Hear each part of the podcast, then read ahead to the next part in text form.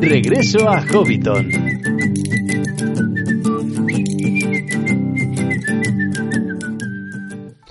Saludos amigos hobbits y pueblos libres de la Tierra Media y bienvenidos un mes más a Regreso a Hobbiton, el podcast de la Sociedad Tolkien Española. Bueno, como ya sabréis porque está anunciado así en nuestra portada, este programa va sobre el Silmarillion. Lo hemos titulado de forma así amistosa, un poco de broma, Silmarillion for Dummies. En realidad es Silmarillion para principiantes. Supongo que todos nuestros oyentes ya sabrán que, bueno, pues que aquí tenemos sentido del humor y habrán sabido aceptar esa pequeña broma que hemos hecho, eh, pero no queríamos llamarles Dummies, obvio. Es un programa de acercamiento al Silmarillion. El Silmarillion, ese gran desconocido que está esperando en la estantería a que lo abras, tú que todavía no te has decidido. Y es un libro lleno de misterios, pero que también contiene épica, magia, la belleza de la creación, romance, aventuras, batallas, momentos trágicos, momentos alegres y toda la historia de la Tierra Media que hay que saber antes de la tercera edad, es decir, antes del Señor de los Anillos. Este programa está pensado para gente que o bien hace mucho que no se lo lee y quiere hacer un repaso de refresco, o bien si no te lo has leído nunca y prefieres que te contemos un poco de qué va para poder enfrentarte al libro, porque yo sé que a veces puede ser un poco intimidante, o también para aquellas personas que les encanta el Silmarillion, no paran de leerlo, pero quieren oír hablar del tema otra vez porque les encanta, como por ejemplo puede ser el caso, así se me ocurre, de Carlos Lorenzo, nuestro compañero del podcast de Hielo y Fuego, al que le dedicamos este programa. Bien, si es tu caso alguno de esos tres o simplemente si quieres pasar un rato agradable con nosotros, pues quédate porque vamos a hacer un repaso por todas sus páginas y a contarte qué te puedes encontrar, qué tiene de interesante y por qué nos gusta tanto el Silmarillion. Si quieres enrolarte en esta aventura a través de las primeras edades de Arda, quédate con nosotros porque comenzamos ya mismo.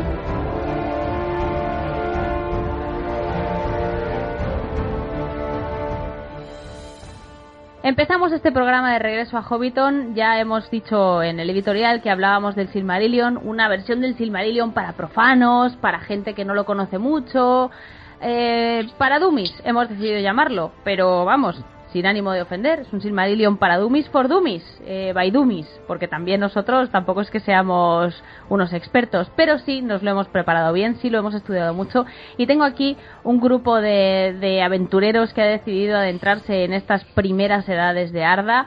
Ya estuvieron con nosotros hablando de, de, de, bestias un par de veces, o sea que, se atreven con todo y ahora con el Silmarillion. Maego Van Nai, Ahí ya, Elia, aquí estamos para repasar la historia de los días antiguos. Salve Erendis, dama de Merie. Salve Miriel, es un placer volver a compartir un rato con vosotros. Y Baruch Hassad, Balin. Baruch Hassad, vamos a descubrir cómo los enanos son en realidad los protagonistas de la historia. pues empezamos bien con esta este resumen del Silmarillion. bueno, ya está, se acabó. Podemos irnos a casa, ¿no? Bueno, eh, lo, lo, hemos dicho antes, eh, lo, lo, hemos dicho en la explicación del programa y lo voy a repetir ahora nuevamente. Eh, el Silmarillion es un libro muy extenso, es un libro que puede intimidar. Nosotros eh, no vamos a dar tampoco todo el detalle, es decir, no vamos a contar detalladamente el Silmarillion. No nos parece que tenga mucho sentido. ¿Por qué? Porque es muy extenso y porque nuestro objetivo más adelante es hacer programas específicos de cada una de las historias, bueno, las que lo merezcan, porque habrá otras secundarias que no. Eh, como hemos hecho con Beren y Lucien en el programa anterior. Entonces no tiene mucho sentido que ahora entremos en un montón de detalle, pero sí nos parece que es interesante que haya una explicación general del Silmarillion para a la hora de enfrentarse a esos programas pues eh, saber dónde estamos, de dónde venimos y a dónde vamos. Entonces vamos a empezar con esto, eh, vamos a empezar por, pues, pues como empieza el mundo, por la creación. Vale, pues eh, bueno, aquí todo empieza con la Ainulindale, ¿vale? La historia de la creación eh, es muy bella. Narra como, como Eru, el único, conocido como Ilúvatar, crea primero a los Ainur, a partir de su pensamiento, y les propone hacer temas musicales. Los Ainur empiezan a tocar en solitario, por separado. Cada uno pues toca fragmentos de aquella parte del pensamiento de Eru que él conoce y demás.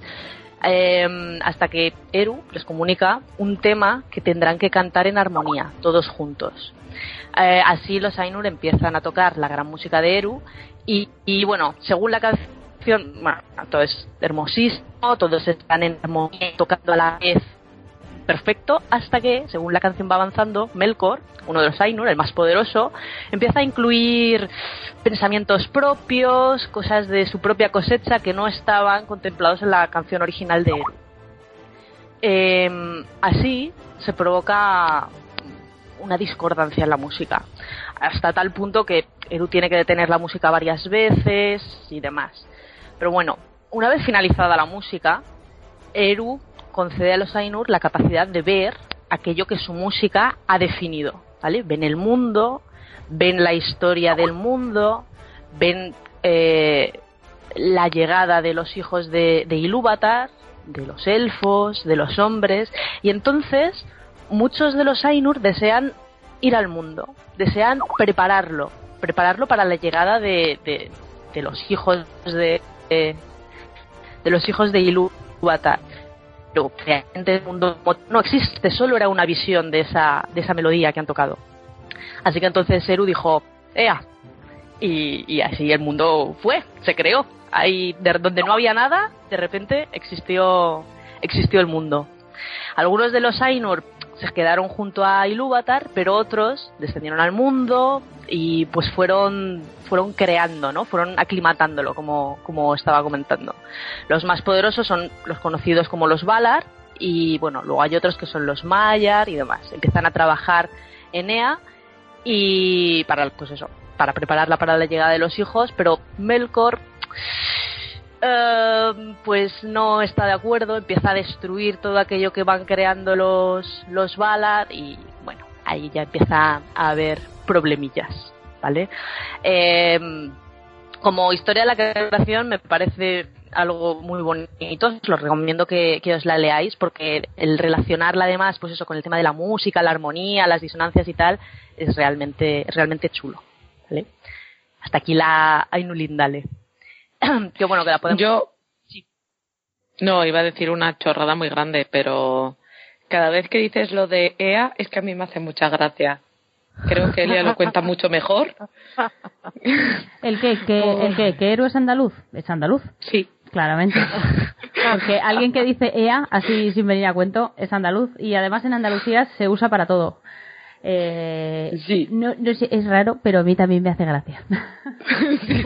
Es que además se lo estaba yendo a Nai decir lo de y Eru dijo ¡Ea! Y, y es que hacía como por favor, Paula, no te rías. Es tan gracioso. Pero en mi cabeza es muy gracioso. Porque además, eh, en, en mi cabeza, cabeza Eru viste Farala es, ¿no? Sí, casi, casi. Y es de Jaén ya, de paso. casi. Porque vamos. Pero sí, perdón por la interrupción. Sigue. Eh, bueno, relacionado un poco con, con, con la Inulindale, eh, viene el siguiente, el siguiente libro, el cual está formado el, el Silmarillion, ¿vale? Que es el Valaquenta. Valaquenta resume el conocimiento que poseen los elfos sobre los Valar. Y básicamente es como un listado en el que se le dan pues características personales a cada uno a, ca a cada una de las divinidades que hemos que hemos eh, denominado Valar. Bueno, están por una parte los Valar, están los Maiar, que son también Ainur, eh, pero menos poderosos, que tienen eh, menos rango de poder, y luego están también los, los enemigos. Son Ainur que han sido pervertidos, corrompidos o atraídos por de Mel. Eh, en esta parte del Silmarillion se da una presentación muy básica, ¿vale? Pero los Valar eh, van a estar presentes y se van a dejar sentir a lo largo de toda la historia de Arda, ¿vale? Tanto en la primera edad, que veremos, eh, que vamos a entrar poco más al detalle poco a poco, como en la segunda y por supuesto en la tercera. Lo que pasa es que cada vez están presentes de forma menos evidente, ¿vale? Em, voy a mencionar un poco los eh, Valar más importantes, que, bueno, pues eso, que luego se dejarán notar. El primero mm, principal es Manwë, que es el, es el más querido por, por Eru y solo el único que es más poderoso que Manwë es, es Melkor, ¿vale? En poder. Em, en Arda su deleite son los vientos, las nubes, las aves. Ya comentamos, si alguno de nuestros oyentes recuerda el bestiario, que las águilas sus mensajeros, son sus enviados, sus emisarios y demás. Arda es la dama de las estrellas, vive con Manwë y bueno, pocas veces se separa. Luego está Ulmo, que es el señor de las aguas, él está solo, mm, no está mucho tiempo en ningún sitio, sino que está en todas partes y en ninguna, ¿vale? Porque, bueno, está en las aguas profundas eh, o, en los ríos, en todo, en todo superficie, toda superficie acuosa, ¿vale? De la Tierra. sí, es el siguiente en poder a, a. Eh, Aule es herrero, maestro de todos los oficios y bueno y los trabajos que requieren habilidad, ¿no? Artesanía, es el artesano. Eh, suyas son pues las gemas, las, los minerales, el oro, etcétera. Eh, a lo largo del Silmarillion se verán o se contarán pues varias de sus creaciones, su uso y demás. Yavanna es em, la mujer de, Aule, es la dadora de frutos y bueno, ella también está muy relacionada con la tierra, pero sobre todo con las cosas que crecen en ella, ¿vale? Toda la flora, árboles y demás. Luego está Namo, también conocido como Mandos, que es donde habita, y es el guardián eh, de las casas de los muertos. Eh, convoca espíritus de, pues, de los elfos que tuvieron una muerte violenta y bueno, y también es el juez de los, de los Valar. entre los principales también está Niena, eh, familiarizada pues con el dolor, llora todas las heridas que Arda ha sufrido por, por culpa, por la obra de, Melkor eh, Orome, que es cazador cazador de monstruos, de bestias y normalmente em, se le representa, tiene un caballo blanco y plata y un, gran cuerno. Y bueno, estos son los principales, luego hay otros, ¿vale? También están Baire, Irmo, Este, Tulkas, Nesa, todos vienen eh, descritos en, en, brevemente en el, en el Balaquenta, ¿vale? Después de los Bayar, uy, de los Bayar, no, de los Valar, están los Mayas, que, que, también llegan junto con los Valar, pues son unos espíritus, digamos que menores, menores en comparación con los Valar, pero que también, eh, pero que también llegan, pues eso, a la Tierra. Eh, es, están sometidos, en cierta forma, los diferentes Mayar están como sometidos a alguno de los Valar, ¿vale? Porque son sus servidores, son sus asistentes, por decirlo de alguna forma. Algunos de los más importantes, también aquí vienen algunos mm, listados, ¿no? Pero se menciona Melian, que tendrá bastante importancia eh, a lo largo de, la primera edad, que ya hablaremos de, de ella. Y también es importante comentar que los Istari, que conocemos pues como magos en la tercera edad son realmente eh, mayas, es decir, Gandalf, Saruman, Radagast y demás originalmente eran son mayas, ¿vale? Em, también se nos habla de los enemigos, que bueno, los enemigos en realidad el, el principal es, es, es Melkor, ¿vale? El Melkor que ya hemos hablado, que luego los, los Noldor lo llaman Morgoth, el enemigo oscuro del mundo. A lo largo de la primera edad, sobre todo, mm, hablaremos de, de, Morgoth. No os liéis porque también hay muchas veces que un mismo personaje tiene varios nombres en diferentes lenguas y demás, o a lo largo de su vida puede cambiar varias veces de nombre, pero pues eso, Melkor, eh, también conocido como, como Morgoth. Es el Valar más poderoso, Odisea mm, Arda mm, y todo lo que habita en ella quiere dominar, mm, someter el mundo, gobernar a, los hijos de, de Ilúvatar y, no está solo, porque entre los Mayar muchos son atraídos por este poder que Melkor desprende y, y permanecen junto a él. Eh, de hecho, mm, pues eso, luego también corrompe a otros, que pues los atrae con mentiras, con regalos, etcétera. Entre los Maiar más importantes que mm, Morgoth corrompe o que Melkor corrompe, pues están por una parte los Balrog, que ya también todos conocemos un poco, y por supuesto Sauron. ¿Vale? Mm, es el más grande espíritu que, que sirve eh, o Mayar que luego va a servir a, a, Melkor. Y hasta aquí el Balaquenta. Muy bien, fenomenal. Un buen resumen. Eh, como ha dicho Nay, evidentemente hay más Valar con más historias y, pero estos son los más importantes. Si queréis saber más, tendréis que leerlo y descubrirlo vosotros o esperar a uno de los programas especiales, aunque no sé yo si haremos uno sobre los Valar, pero ahí está.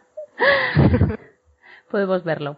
Podemos estudiarlo. Vale. Em, eh, así comienza el mundo, pero realmente, em, como hemos dicho, estaba completamente vacío. No había, no había nada. Ahora es cuando realmente eh, la historia del mundo comienza, ¿no? Cuando empiezan las, bueno, eh, las edades de, del sol, ¿verdad, Balin? Mm, más o menos. Eh, el Silmarillion, no sé si lo hemos dicho al principio, eh, está formado por cinco, digamos, como cinco partes, ¿vale? Nai nos ha contado, digamos, las dos primeras y el, ahora comienza la tercera. Es el tercer libro del Silmarillion es el que se llama Kenta Silmarillion, que es el que da nombre al libro y es de hecho la parte más extensa. Son unos 24 capítulos y de hecho yo creo que es como aproximadamente más de dos tercios del libro realmente es, es esta parte. ¿Vale? El subtítulo del Kenta Silmarillion es La historia de los Silmarils. O sea que aquí ya vemos de qué, de qué va todo esto. Realmente se llama Silmarillion por los Silmarils. Es lo que da nombre al libro y es lo que mueve, es el leitmotiv prácticamente de prácticamente toda la historia que nos cuentan a lo largo de estos, bueno, miles de, años o esta cantidad de, tiempo indeterminada. Eh, de hecho, em, hemos, bueno, tampoco hemos comentado esto, pero eh, el Silmarillion es, es una obra muy, muy, muy coral. No tiene un solo protagonista, son muchas historias, eh, van pasando como de generación en generación, o sea, vamos viendo a los hijos, a los herederos, a, en fin, es como un libro de historia, es como la historia del mundo, entonces evidentemente eso no tiene un protagonista. Pero sí que es verdad que en esta parte, que es la más extensa y que es casi casi el core del Silmarillion, eh, los protagonistas indiscutibles son los Silmarils, porque son los causantes más o menos del, del arranque de esta historia.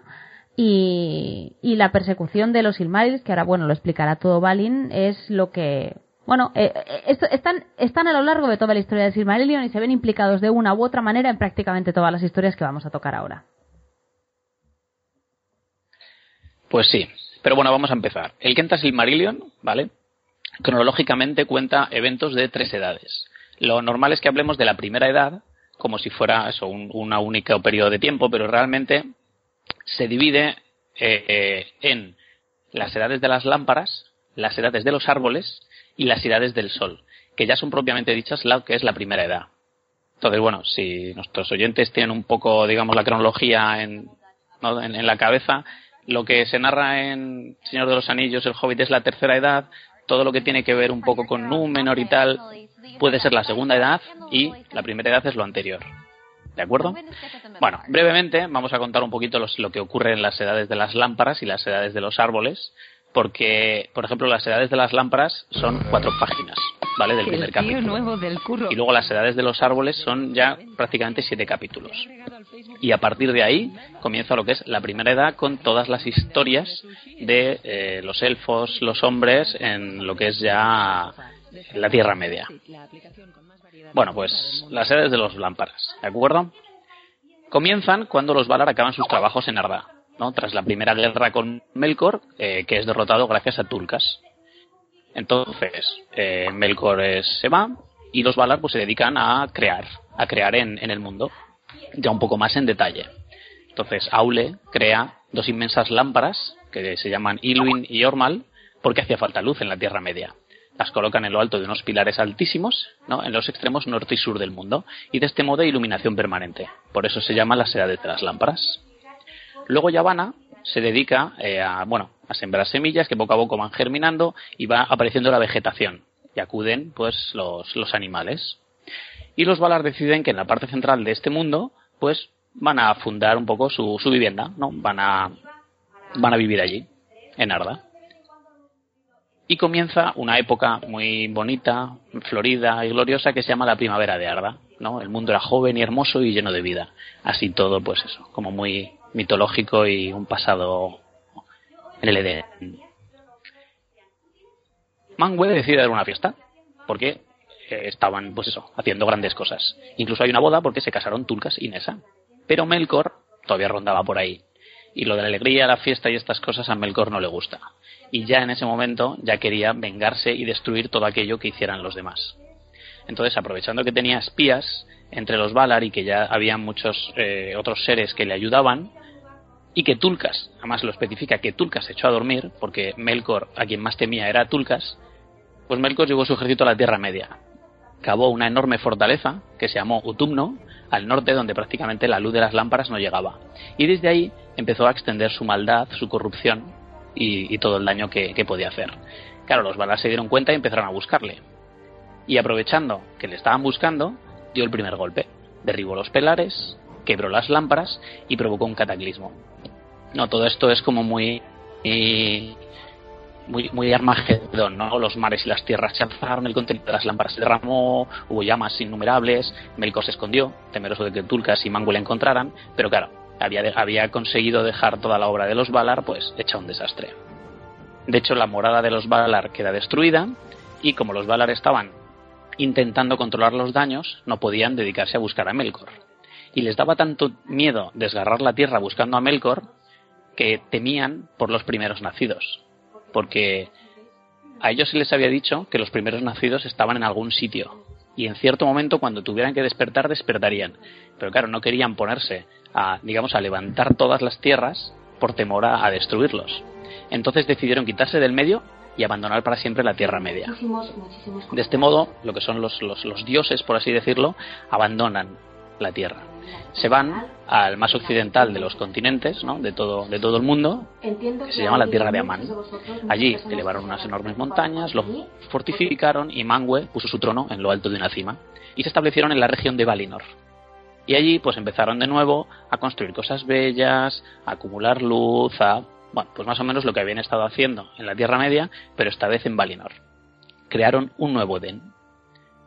Cuando más o menos estuvo terminado, Yavanna, eh, desde un montículo, bueno, comenta así de una manera muy florida eh, o metafórica que lloró y de sus lágrimas en el montículo crecieron dos brotes que cuando ella se puso a cantar fueron haciéndose más y más grandes y al final despertaron al mundo los dos árboles de Valinor, Telpelion, Telperion perdón, y Laurelin.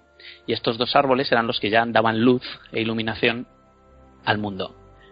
No tanta como daban las lámparas, pero en, dos, en un ciclo que se iban alternando, simulando una especie de luz, o sea, de noche y de día, bueno, pues era lo que daba más o menos el, el, paso del tiempo.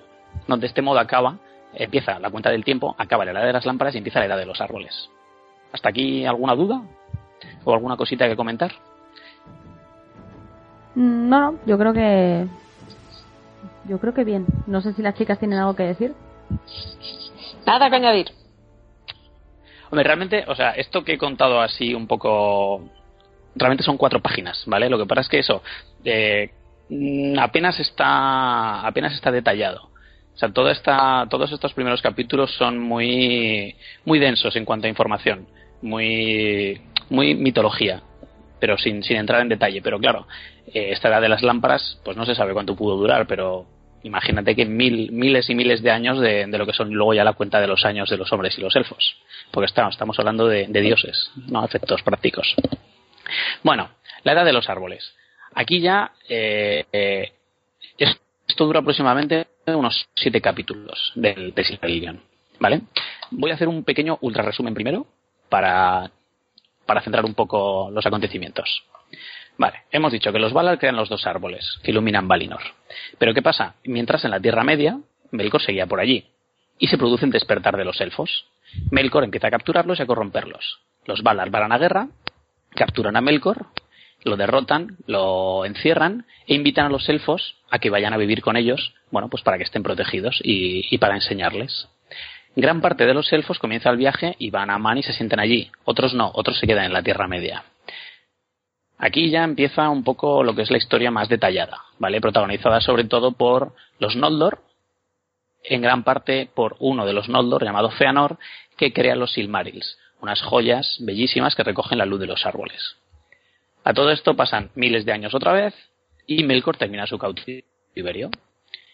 Le perdonan, pero Melkor no ha cambiado. Empieza a maquinar para dividir a los elfos, a los Valar y vengarse de todos ellos. Total, que un tiempo después consigue robar los Silmarils, destruye los árboles con, ayuda de un Goliath, mata al rey de los elfos y huye. Y además consigue que los Noldor se pongan en contra de los Valar. Mediante manipulaciones y engaños consigue hacerles creer que estarán mucho mejor lejos de los Valar y entonces gran parte de los elfos capitaneados o manipulados por Feanor deciden irse de Amán, deciden ir a la Tierra Media. En su marcha, pues hay un montón de matanzas, de crímenes, se, se producen muchas más divisiones entre los propios elfos de camino a la Tierra Media, y de hecho algunos no llegan a irse, o eh, van, pero van llegando a la Tierra Media a lo largo de mucho tiempo. Y bueno, poco a poco ya van formando sus reinos. Y mientras tanto, en Valinor, Yavanna y Niena, pues recogen lo que queda de los árboles y para que vuelva a haber luz, porque había sido destruidos los árboles y anteriormente las lámparas, con los restos de los árboles, bueno, digamos que crean el sol y la luna, y así comienzan las edades del sol y lo que se llama la primera edad del mundo. Bueno, este ha sido el, ultra resumen. Ahora, si queréis, voy comentando un poquito más algunos detalles importantes. Estos son unos siete capítulos aproximadamente de lo que es el Silmarillion. Vale, adelante. Lo que sí que voy a hacer, lo que sí voy a hacer eh, antes de nada es eh, pedir perdón a los oyentes si se oye alguna que otra interferencia porque Skype nos ha troleado un poco. creo que ahora ya se ha cansado. Eh, yo no sé si es que a Melkor le molesta que hablemos así de él y ha decidido utilizar Skype para vengarse, pero bueno, creo que vamos a poder superarlo. Perdona, Valil, ya sigue. Bueno, pues puede ser, porque realmente el Silmarillion, digamos que está escrito, o se supone que está escrito por los elfos. O sea, son los que te cuentan un poco la mitología, la historia y todas las leyendas de los elfos no son los orcos, no, es Melkor el que lo cuenta, entonces aquí el malo siempre es Melkor. pues sí. Bueno, un detalle súper importante, ¿vale? En uno de los primeros capítulos se narra la creación de los enanos. Fundamental. Esto, es, un, es un hecho fundamental. Esto es un hito en la historia. Esta es, este es el pequeño detalle importante que quería resaltar, ¿no? La base del Silmarillion. La base del Silmarillion es que todo empieza cuando se crean los enanos. bueno, Venga, cuéntanoslo. Sí, hay un capítulo que se llama de Aule y Yavanna, eh, donde se narra la creación de los enanos por parte de Aule. ¿Vale? Hasta ahora nos habían hablado de los primeros nacidos. Pero claro, los enanos no son los primeros nacidos. Pero Aule, que había oído hablar de ellos, y digamos que tenía un poco de curiosidad y de cómo serán, qué serán, decide crear él también. Entonces, bueno, los crea un poco a su imagen y semejanza. ¿Qué pasa? Que le pillan. Y claro, cuando Ilúvatar llega, le dice, ¿pero qué has hecho? Estos no son los primeros nacidos. Claro, es... ¿Qué, ¿Qué decías?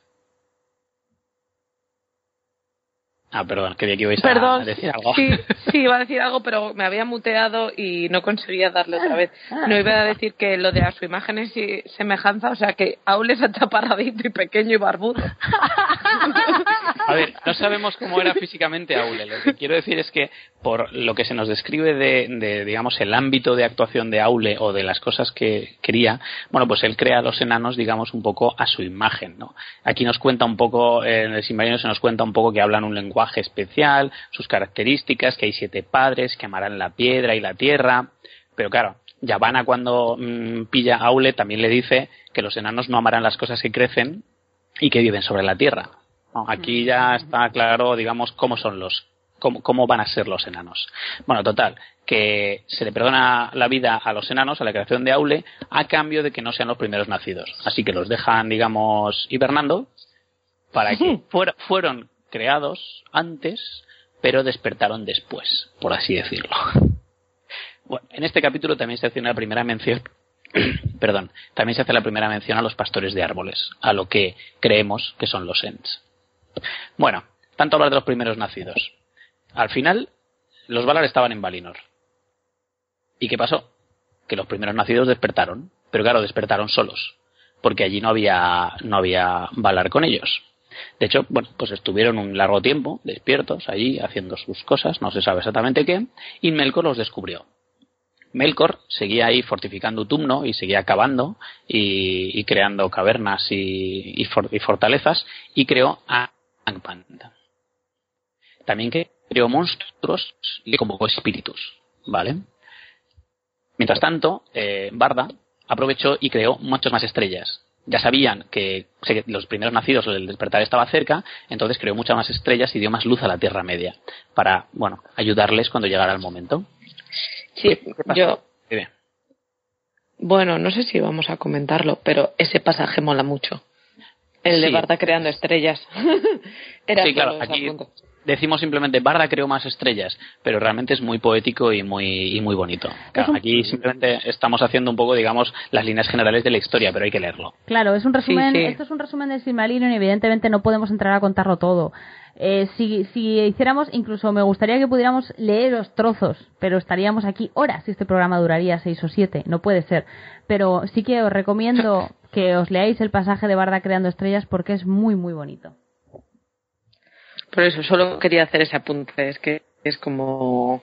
Igual que hemos apuntado que la creación de los enanos es la base del Silmarillion, pues la creación de Barda tiene una poesía ahí muy guay que yo creo que es una de esas cositas que hay que señalar más que nada para seguir animando a que lean, ¿no? Que no se piensen que decir y Barda crea más estrellas.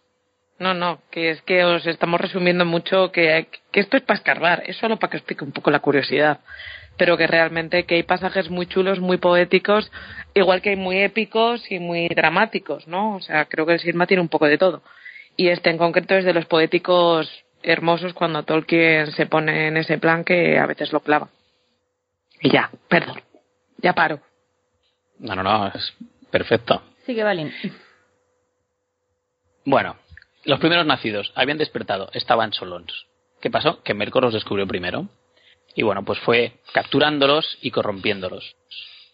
Se dice que Melkor no podía crear, él quería crear, ¿no? Igual que Ilúvatar, pero él no podía. ¿Qué hizo? Fue capturando primeros nacidos, fue corrompiéndolos y se dice que de aquí acabaron, digamos, apareciendo los orcos, como una burla de la obra de Ilúvatar. En este punto ya tenemos a los elfos, ya tenemos a los enanos que todavía no han despertado pero ya están y ya tenemos a los orcos. Poco a poco se va viendo cómo van apareciendo todos los seres y las razas que luego serán muy importantes. Bueno, ¿qué pasa cuando los Valar se enteran de que Melkor está, pues eso, corrompiendo y haciendo cosas feas en la Tierra Media? Pues que van a la guerra.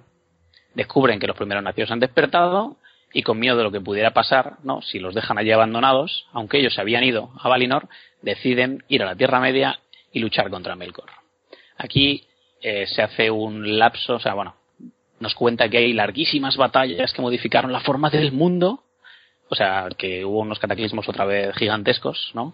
En el norte, asediando la fortaleza de, Melkor y tras una cantidad indefinida también de, años y de, y de tiempo, consiguieron capturarle se lo llevaron a Valinor y lo encerraron durante lo que son tres edades.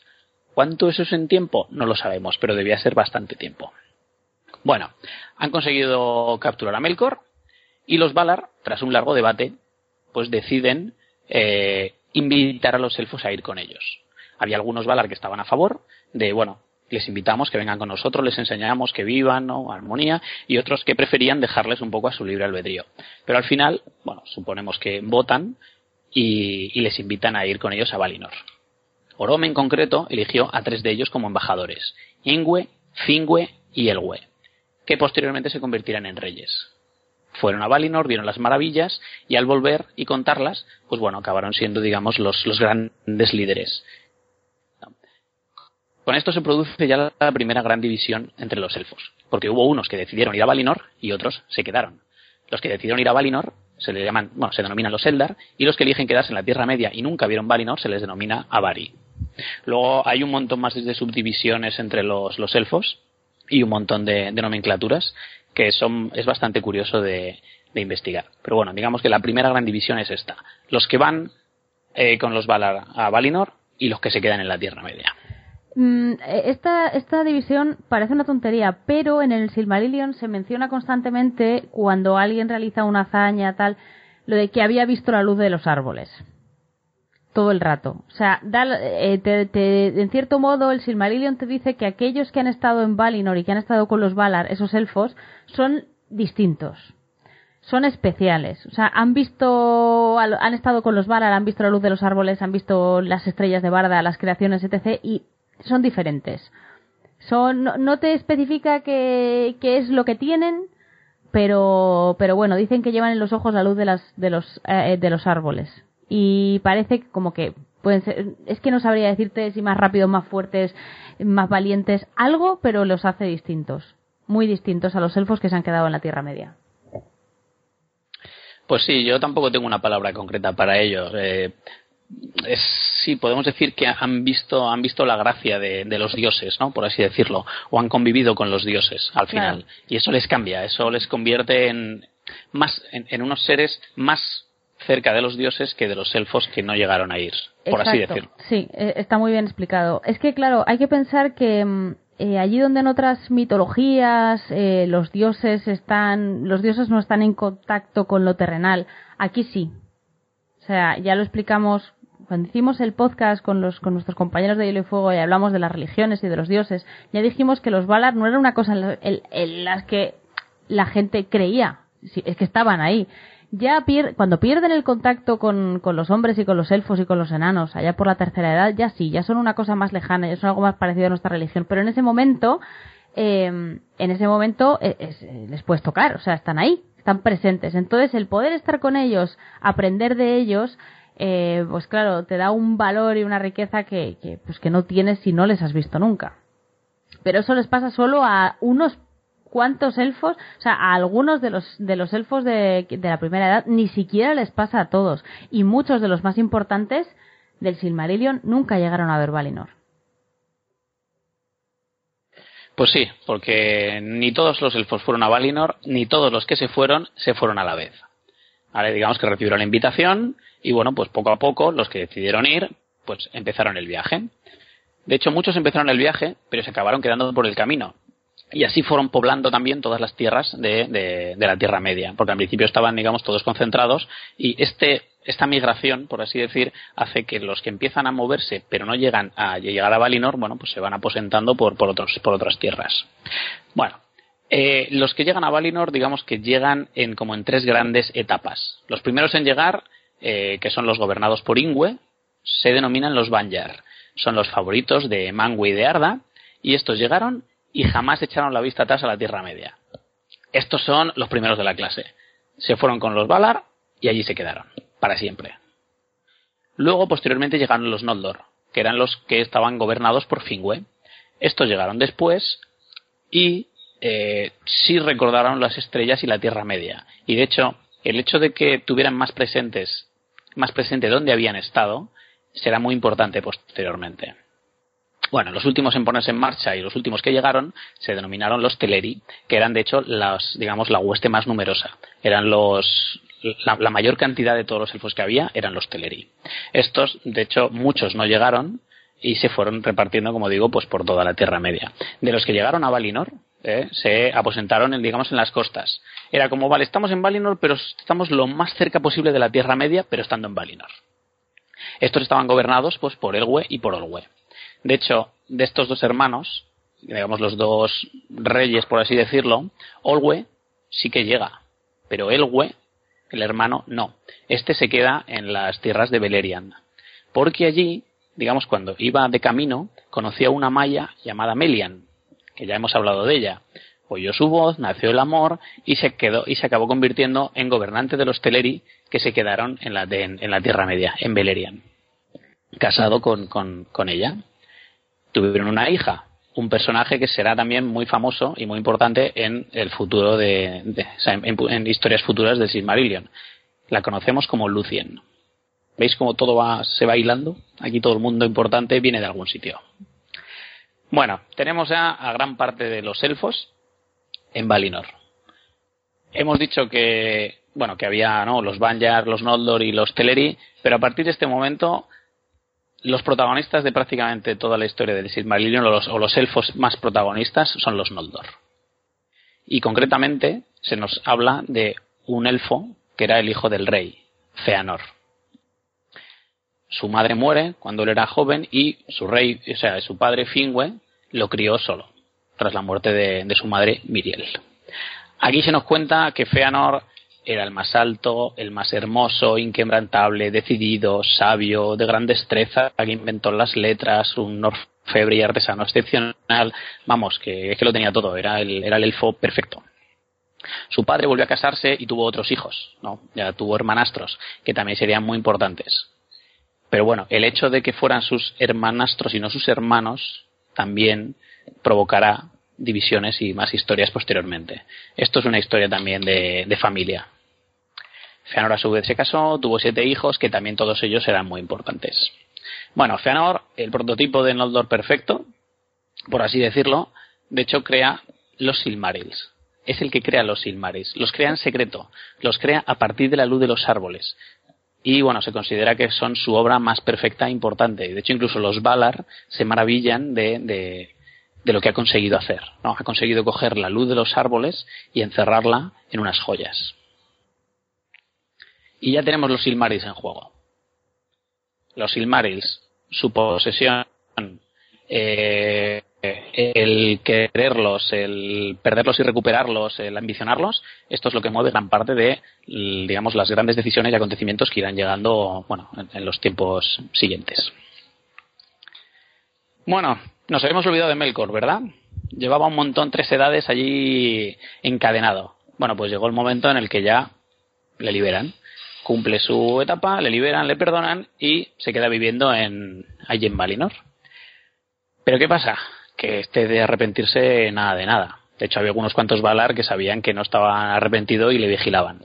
Bueno, Melkor decide que, dado que ahora los elfos tienen un nuevo, unos nuevos mejores amigos, que son los elfos, ¿no? que los Valar tienen a los elfos, pues que va a destruir a los Valar, a los elfos y todo lo que ellos crean. Entonces empieza a hacer planes, empieza a meter cizaña, empieza a, manipular, a engañar, hacerse amigo de algunos elfos, sobre todo de los Noldor. ¿vale? Los Banjar no querían saber nada de él, a los Teleri los consideraba prácticamente basura, entonces se centró en los Noldor. Codició desde el primer momento los Silmarils y se dedicó a sembrar sus planes sobre todo en Feanor que también era el más susceptible. Feanor, siendo el prototipo de elfo perfecto, también era extremadamente orgulloso. Y claro, el orgullo suele llevar a la perdición, así que empezó a meterle veneno. Consiguió convencerle de que él había creado los Silmarils, de que los Valar los ambicionaban, de que lo mejor es que se fueran, de que los Valar les temían. Bueno, total, que estuvo ahí metiendo un montón de, veneno. Y de hecho, Feanor llegó un momento en el que lideró una pequeña revuelta contra los Valar, porque bueno, decían que estaban sometidos por ellos y que tenían que irse a la Tierra Media. Al final se descubre que es Melkor el que está detrás de todo, huye y a Feanor lo exilian al norte de Valinor. Pero bueno, ya la, ruptura entre gran parte de los Noldor y los Valar era, era imparable. Melkor siguió maquinando y se encontró con una tal Ungoliant. La conocemos, ¿verdad? Una araña monstruosa. Un ser, bueno, eh, creo que hemos hablado de él en, uno de los bestiarios. Total, que aprovechando una gran celebración, eh, Melkor volvió a Valinor con un Golian, destruyeron los árboles y, claro, se quedaron sin luz. Se oscureció Valinor. Esto, aparte de que realmente se quedan sin luz, también es una especie de metáfora de se ha destruido algo bello, se ha destruido algo importante. No voy a decir que es el pecado original, pero bueno, es, es todo, está todo lleno mucho de, muchas metáforas de este tipo. Mató a Fingüe, robó los Silmarils, Fingüe, el padre de Feanor, roba los Silmarils y se va con un Goliath. Se va a la Tierra Media y empieza a reconstruir sus fortalezas. ¿Qué ocurre aquí? Los Valar descubren que alguien, algo, no saben si ha sido Melkor o no, ha destruido los árboles. Y entonces Yavanna dice que puede o cree que puede reconstruirlos con la luz de los Silmarils. La luz de los árboles que está encerrada en los Silmarils puede servir para que ella los, los reconstruya. Y se los piden. Pero Feanor dice que no. Que son suyos. Y claro, con todo lo que ya tenía en la cabeza, se negó. Posteriormente descubre la muerte de su padre. Y aquí es donde es Feanor quien a Melkor le da el nombre de Morgoth. Siguió con sus historias de opresión, de que los Valar los sometían, lidera una nueva revuelta y esta vez eh, hace un terrible juramento contra los Valar, contra todo aquel que no le ayude o que ambicione los Silmarils y ya lidera una, una revuelta. Shayback se quiere ir, convence a un montón de, de, elfos para que se vayan y vengarse de Morgoth y recuperar los Silmarils. Y parten a toda prisa. Pero claro, parten a toda prisa, pero hay un mar en medio. ¿Dónde estaban? ¿Cómo atravesas un mar? Con barcos. ¿Quién tiene los barcos? Los elfos que viven en la costa, los Teleri. Eh, bueno, no vamos a, a, dar muchos más detalles. El caso es que dame tus barcos, son míos, no me los das, matanza. Aquí la, la cólera le ciega, eh, un montón de Noldor ve que están atacando a unos y otros y bueno, total, que al final se produce una, una terrible matanza para apropiarse de los barcos de los Teleri en base también a ese terrible juramento de, de Feanor de que no me queréis ayudar. Pues ahora ya veréis.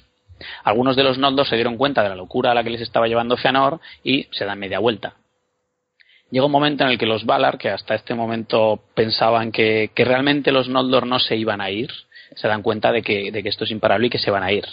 Y bueno, el propio Mandos, eh, digamos que se presenta allí y pronuncia lo que se llama una maldición o el lado de los Noldor, que es una especie de profecía sobre el destino de quienes se van de Valinor y lo que habían provocado. Bueno, Feanor dice que no espera a nadie, cogen los barcos y se van. Y claro, hubo un montón de otros elfos que iban de camino, que cuando llegan a la costa descubren lo que ha pasado y además no tienen cómo llegar. Bueno, tienen cómo llegar en barco. Hay otro camino mucho más largo y mucho más peligroso que muchos de ellos es el que van tomando. Pero claro, aquí ya también la división entre estos Noldor, los de Feanor y el resto, cuando lleguen a la Tierra Media, también será muy importante. Los elfos no van a la Tierra Media, los Noldor no van a la Tierra Media y allí siguen todos en paz y armonía. Aquí ya cada uno empieza a formar sus bandos, sus reinos y, tiene un montón de rencillas entre ellos. Bueno, y para terminar, los árboles habían sido destruidos. Los Noldor se han ido. Y los Valar, pues, empiezan la reconstrucción. Con ayuda de Yavanna y de Niena, llegan a donde estaban los restos de los árboles que habían sido destruidos y con el último hálito de vida que le queda a, a los árboles, cogieron un fruto de cada uno de ellos. Un fruto de plata y un fruto de oro. Se cuenta que construyeron dos barcas e hicieron que se convirtieran en lámparas en el cielo, lo que acabaría siendo el sol y la luna, siempre viajando por el firmamento. Y de este modo acaban las edades de los árboles y comienzan las edades del sol. Este pasaje también es un pasaje bastante poético y bastante bello, el de la creación del sol y la luna. Y aquí termina lo que es ya las edades de los árboles y comienzan las edades del sol. Y ya nos olvidamos de Valinor y prácticamente toda la historia se centrará en la Tierra Media. Sí, me uno a la congratulación del, del, nacimiento del sol y la luna. A me parece otro pasaje que es una pasada, pero bueno, vamos a seguir. Yo voy a retomar la historia un pelín antes de que se creen el sol y la luna, ¿vale? Porque cuando se crean el sol y la luna, como bien estaba contando Vali, Feanor está con parte de los Noldor yendo en barcos a la Tierra Media. Entonces llega a la Tierra Media y lo primero que hace Feanor, más o menos, casi casi, es meterse en una batalla porque él está muy cabreado contra Morgoth. Eh, no os voy a decir el nombre del nélfico porque ya, bueno, sabemos que en Tolkien creó el lenguaje élfico, es muy bonito y a mí se me da muy mal pronunciarlo. Entonces, como no me gusta darle muchas a la lengua de Tolkien, yo la disfruto leyendo, no la pronuncio. La batalla en cuestión se llama la batalla bajo las estrellas y será en esta batalla en la que yo, si recordáis el programa de eh, del bestiario donde hablamos de los Balrogs, varios Balrogs, entre ellos el jefe de los Balrogs, Gothmog, rodean a Feanor y le de manera mortal, no muere allí porque con sus hijos le salvan, pero al final termina muriendo y su hijo mayor es capturado, ¿vale? Y esto pasa justo antes de que nazcan el Sol y la Luna. Conforme se produce el primer levantamiento del Sol, ocurren dos cosas. La primera de ellas es el nacimiento de los hombres. Es el primer despertar de los hombres, ¿vale? Hay algo que ocurre muy distinto a cuando, a cuando nacen los elfos. También es que no hay ningún Valar para, para ir a por ellos. Ellos se despiertan, ven el sol, se sienten calentitos y se van dispersando ellos solos. Al principio van casi todos siguiendo ese astro, van hacia el este, al este, ¿vale? Y Tolkien les deja ahí, en plan de se despiertan y bueno, ya iremos viendo lo que pasa. Y por otro lado, los, los elfos, la parte de los Noldor que ha contado Balin que están siguiendo el camino más arduo, es cuando llegan a la Tierra Media en sí. Después de todo ese, ese camino tan complejo, consiguen llegar a la Tierra Media. Hay que decir que son las huestes de Fingolfin mayoritariamente y en esas huestes va el hijo de Fingolfin, Fingon, ¿vale? Este hijo de eh, Fingon, vamos, era muy amigo del, del hijo de Feanor que fue secuestrado por, por Morgoth en la batalla que hemos comentado antes. Entonces, decidir a, decidir a, rescatarle. ¿Qué ocurre? Que para defender a Van, digamos que Morgoth ha llenado todo de, de, de humo y demás. Bueno, sí, Fingolfin, no, no sé si lo hemos comentado antes, creo que no, pero Fingolfin es el medio hermano de Feanor, ¿vale? Cuando antes hemos contado que Fingolfin tiene una segunda esposa, pues es hijo de esta segunda esposa, ¿vale? Entonces. Además, no, bueno, además es que eh, Feanor parece el protagonista indiscutible, pero mm, la verdad es que el pobre eh, no disfruta nada de la Tierra Media y, sin embargo, los que van a coger el protagonismo son precisamente sus hermanos, los dos hermanastros que tiene. Quiero decir, no, bueno, son hermanos, si son hijos de padres, son hermanos. Sí, por eso he dicho que son medio hermanos, ¿no? Porque realmente con Feanor, porque luego ellos además, o sea, Fingolfin y Finarfin son hijos de, padre y madre.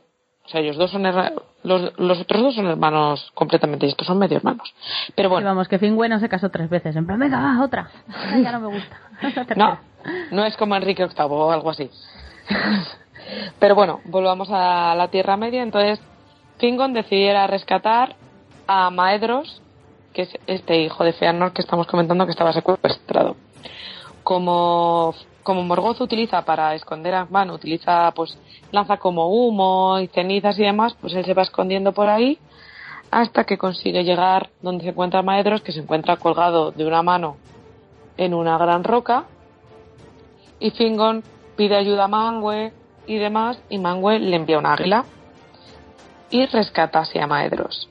¿Qué ocurre? Que al, al ver Maedros que ha perdido a su padre, aunque ellos son la casa, aunque ellos son realmente a lo mejor la, el título de Alto Rey de los Noldor debería ir para ellos. Pero se da cuenta de que ellos no se lo han merecido y ya que les han salvado la vida eh, Fingon y su padre Fingolfin, les cede el título de Rey Supremo de los Noldor. ¿Por qué estoy contando todo esto? Porque ya he mencionado antes Balin la maldición de, de Mandos. ¿no? Y hay un momento en que la maldición dice que serán para siempre los desposeídos. De hecho, si os parece bien, yo es que también soy muy fan. Soy muy fan de la poética que tiene el Silmarillion eh, en la gran parte del libro. Entonces hay párrafos que me encantan porque me parecen que tiene una sonoridad y, y, una fuerza brutal. Y este en concreto es un párrafo cortito, entonces si no les importa el resto de mis compis y no parece que vaya a quedar muy largo, lo leo, Venga, te perdonamos, Paula. Gracias. Pues la maldición que les echa Mandos dice así: Lágrimas innumerables derramaréis, y los Valar cercarán Valinor contra vosotros, y os dejarán fuera, de modo que ni siquiera el eco de vuestro lamento pasará por sobre las montañas. Sobre la casa de Feanor, la cólera de los Valar cae desde el occidente hasta el extremo oriente, y sobre todos los que la sigan caerá del mismo modo. El juramento los impulsará, pero también los traicionará, y aún llegará a arrebatarles los mismos tesoros que han jurado perseguir. A mal fin llegará todo lo que empiecen bien. Y esto acontecerá por la tradición del hermano al hermano y por el temor a la traición. Serán para siempre los desposeídos. Bueno, pues eso es lo que les dice Mandos. Todo muy bonito, muy potente. Como veis, empieza a cumplirse la última parte y poco a poco, a lo largo del Silmarillion, incluso en este resumen que vamos a intentar hacer relativamente breve, vais a ir viendo que se cumple. O sea, todo, no consiguen que nada les salga derechas, aunque parezca que sí, y, y todo se les va torciendo. Ya veréis qué pasa con los Silmarils y qué les ocurre a, a la familia de Feanor y a todo aquel que menciona un Silmaril. ¿Vale? Entonces, bueno, después de este rescate, con la llegada de las tropas de Fingolfin y demás, los elfos se reagrupan y toman y deciden emprender una nueva batalla. Esta vez, el nombre de la batalla nos dice ya mucho, ¿vale? Se llama la Batalla Gloriosa, ganan los elfos y comienza lo que se llama el sitio de Anban. El sitio de Anban es, sobre todo es que tanto Maedros como Fingolfin se dedicarán a vigilar a, a Morgoth. ¿Vale? Situarán fortalezas de tal manera que puedan tenerle un poco vigilado para que no ataque la Tierra Media. Y esto dura unos 400 años aproximadamente, ¿vale? Que para un elfo es nada. Sí, para un elfo es nada, pero bueno, hay un, un poquillo de relax, ¿vale? Entonces, bueno, volvemos pensando que hay ese pequeño lapso de tiempo tranquilo, volvemos a la Tierra Media. Hay que decir que de todos los Noldor que vienen, cinco, que ya hemos mencionado, solo deja entrar a los que son hijos de Finarfin, ¿vale? Finarfin está casado, perdón, Finar, sí, Finarfin está casado con la sobrina de Thingol. Entonces, claro, eso hace que él sienta que tiene una relación, vamos, no lo sienta, es una realidad, tiene una relación familiar con los hijos de Finarfin. Entonces, como no le gustan mucho los Noldor, y además él intuye que pasa algo, no sabe qué, pero como él había visto la luz de los balas y además está, vamos, de las lámparas y además está casado con una maya, sabe que hay algo que ocultan. Pero bueno, entonces solo deja entrar a los que son sus parientes. Entrando en esto, entre estos parientes se encuentra Finrod, ¿vale? Que será quien, al visitar Menegroth, se enamore del reino de, de Thingol y le diga que quiere fundar uno propio. Thingol le recomienda un sitio, unas cavernas, al borde del río Naro, y ahí es donde fundará su nueva morada, ¿vale? Nargothrond. Que con el tiempo terminará siendo el reino más extenso de toda la Tierra Media. O sea que para ser uno de los que llega a los últimos se lo monta bien. Luego pasamos a otro de los de los Noldor, ¿vale? O sea, por un lado que no, no es hijo de, de Finarfin, ¿vale? Tenemos a Turgon, que él vive inicialmente, se queda viviendo en la zona de Nerbrast. Nerbrast, joder, a veces, ¿veis? Me cuestan. A ver, um, una cosa, los que nos estéis escuchando y no os hayáis leído el Silmarillion, coged un mapa en internet, Google, eh, mapa de Beleriand, porque si no os vais a hacer un lío. Estamos diciendo muchos nombres porque es necesario. Hay muchos personajes y hay muchas localizaciones. Si esto os parece engorroso, el libro ya ni te cuento. El libro viene con un mapa, entonces yo os recomiendo que para escuchar este programa pues cojáis un mapa. Viene con un mapa y con un árbol genealógico. De hecho, con muchos árboles Pues genealógicos. eh, eso, También son muy útiles. Coged las dos cosas. Teníamos que haberlo dicho al principio. Herramientas indispensables, material escolar para este podcast. Yo creo que se puede poner Mapa. igual, podemos poner hasta un enlace cuando en la descripción del podcast. Venga, Lo me ponemos. comprometo a poner, a poner un enlace. Yo intentaré ponerlo en redes también, en el Twitter y en el Instagram, para que la gente lo tenga fácil acceso. ¿vale? Bueno, pues eso. El, en Nebraska. Y hay una vez que de pronto el mismo Ulmo se le aparece, ¿vale? Y le dice que tiene que ir a un sitio, a un valle. Y que en ese, en ese valle, que es el valle de Turmladen, va a construir una ciudad. Él además tenía, sentía mucha nostalgia de una de, de las ciudades en las que él vivía cuando vivía en Valinor. Y entonces, poco a poco, cuando le enseña este Valle Ulmo y demás, decide que iba a reconstruir, no va a reconstruir, pero va a construir una ciudad a semejanza de esa que él tanto echa de menos. ¿Vale? Entonces, poquito a poco van mandando tropas, así disimuladamente, y gente para que vaya construyendo en este vallecillo. Y la ciudad que se está construyendo es, seguramente muchos la habéis oído mencionar antes, es Gondolin. Eh, cuando ya la ciudad está terminada, de a pocos va mandando gente desde Nerbrast y se va allí a vivir y a reinar, ¿vale? Ahí funda Turgon su reino. ¿Para qué sirve esto de que hayan ido de a poquitos? Para que Melkor no se entere dónde se encuentra esa ciudad y sea un reino escondido, que es la recomendación que le hace también.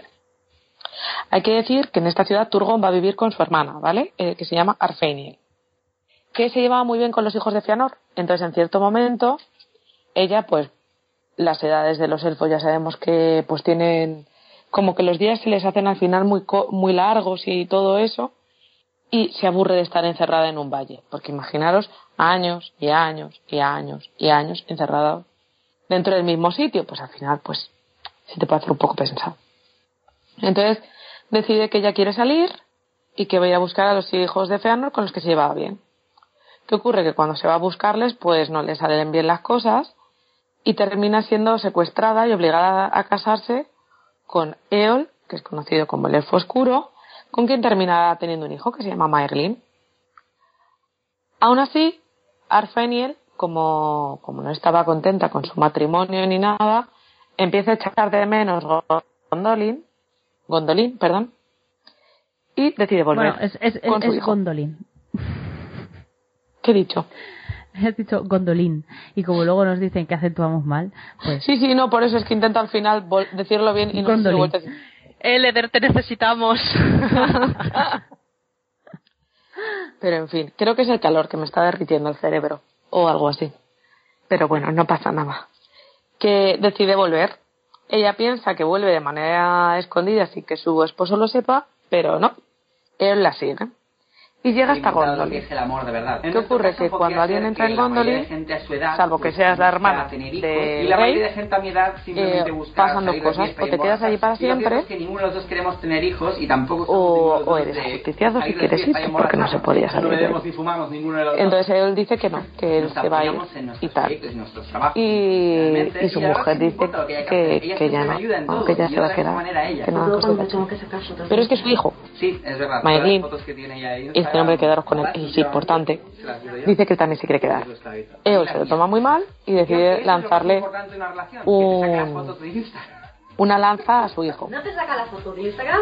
No Con tan mala pata, o no, que digo o no porque, porque realmente es intencionado por parte de o que ella se interpone y se lleva ella la lanza ¿eh? y aunque al principio la herida no parece muy grave, al final termina siendo mortal y ella muere, por lo que es ajusticiado y se queda Maeglin como mano derecha de su tío. ¿Vale? Y bueno, ya tenemos un poco en situación varios reinos dentro de lo que es la Tierra Media. ¿Vale? Entonces en este momento cuando los hombres dejan de ir hacia el este y empiezan a moverse hacia el oeste. El primer contacto que tengan los hombres será con Finrod, el que hemos mencionado que es el rey de Nargothrond, ¿vale? Y este se encariña con ellos, empieza a aprender su, su lengua y demás y decide intentar para... Porque bueno, vamos a explicar un segundo los hombres. En los hombres, digamos que están como los hombres y los Edain. Los Edain hacen como esta especie de extraña división. Te juro, has dicho- cuando has dicho, vamos a explicar los hombres. Están los hombres, digo, como diga, y las mujeres. pues, termina esto aquí. Es como, no somos, o sea, no, no hay que, o sea, ese nivel, no, no, de explicación. Yo creo que es evidente. Podría, pero no. Vamos a ver, es que los Edain son como los que serán las tres, los que Tolkien dividirá entre las tres grandes casas. Son, son como los hombres guays. yo creo que Tolkien hace un poco esa Son los hombres guays y el resto hombres- son morralla, ¿no? Hay estás diciendo. exacto, exacto. Vale. Básicamente, Pues, cuando los hombres ve- guay de los que se habla en Silmarillion, porque los demás, por lo visto, no importamos nada. Exacto. Vale. Oye, que tú eres incluyo porque de Ana. Ya bueno, pero, pero, o sea, pero eso es un seudónimo. Paula, esto no es real. Esto es un seudónimo. No me digas eso. Bueno, que estaban los Edain, que son los hombres guays de las tres casas grandes, que se iba a hablar de ellos mucho y muy bien y muy bonito, y luego está la morrayica por ahí cuando dicen, hay hombres que estaban, eh, que, que se unieron a Sauron, son esos. hay, hombres, Exactamente. hay hombres que quemaban aldeas, son esos. O sea, los chungos. esos. Siempre que hay gente mala y son hombres, son los otros. Y siempre que hay gente que son hombres guays, son los Edain, que son los de las tres grandes casas de los hombres. ¿Vale? Entonces, bueno, como no paro de repetir, hay tres grandes casas. Pues bien, de estas tres grandes casas, Finrod sobre todo tiene contacto con dos de ellas, por lo cual termina hablando con Thingol, que ya hemos contado que tenían buena relación, para que les dé huequitos para vivir, espa- espacios en sus reinos para que puedan vivir. Entonces, al primer grupo que consigue Finrod convencer a Thingol para que le deje un hueco, será la casa de Beor.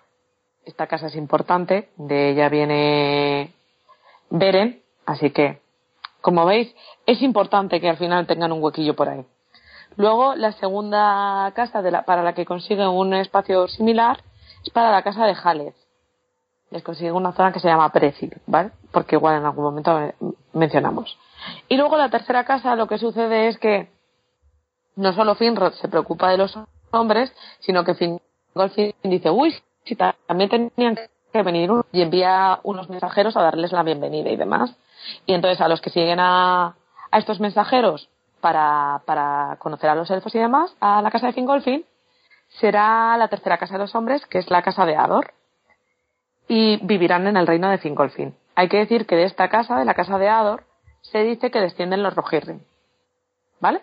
Entonces, bueno, ya tenemos las tres casas de los hombres, dos habitando en zonas relativamente cercanas a Dorias y los otros habitando cerca de la zona del reino de Fingolfin. Vamos, cerca no, en el reino de Fingolfin. Bueno, no mucho después de que los hombres estén ya introduciendo con los elfos y demás, se produce lo que se llama la Dagor Bragolac o Bragoyach. ¿Ves cómo no? Porque por, este es el motivo por el que no me gusta Bragolac, pronunciar sí. Que significa la batalla de la llama súbita. Mucho más fácil. Y es con esta batalla con la que acaban los 400 años del sitio de Angman. ¿Y qué ocurre cuando sucede esta batalla? Pues que hay muchas pérdidas entre los Noldor y mucha destrucción. Y Fingolfin, que había estado ahí eh, fielmente vigilando al enemigo y demás, lo ve todo mal. Se siente muy perdido y al final, en un ataque de ira, decidir enfrentarse solo a, a. Y es la última vez yo creo que Morgoth sale y se enfrenta a un elfo. No voy a contar mucho más de esto. Ya hemos mencionado momentos eh, poéticos. Este es épico a más no poder. Si no recuerdo mal, es uno de los favoritos de nuestra Elia. Y si os apetece escucharlo, porque os entra ahora mucha ansia, Carlos Sol, de Podcast de Hielo y Fuego, lo leyó para en nuestro especial del Día de Leer a Tolkien. Así que, que es otra oportunidad para reescuchar ese programa si os apetece y disfrutar de un, de un párrafo maravilloso. ¿Vale? Y bueno, a partir de este momento, Morgoth vuelve a coger un poco la sartén por el mango y empieza a apretar otra vez, a mandar nuevas hordas, empieza a sacar a los dragones, aunque al principio saca a Glaurung, pero parece que no funciona mucho y le vuelve a recoger. Y, y empieza a apretar otra vez a los, a los elfos y a los hombres. Pero, como ya sabemos por el último programa, a veces en mitad de toda esta oscuridad hay un rayito de esperanza. ¿Verdad? Pues, Beren y Lucian. Pues, pues sí, eh, pues sí.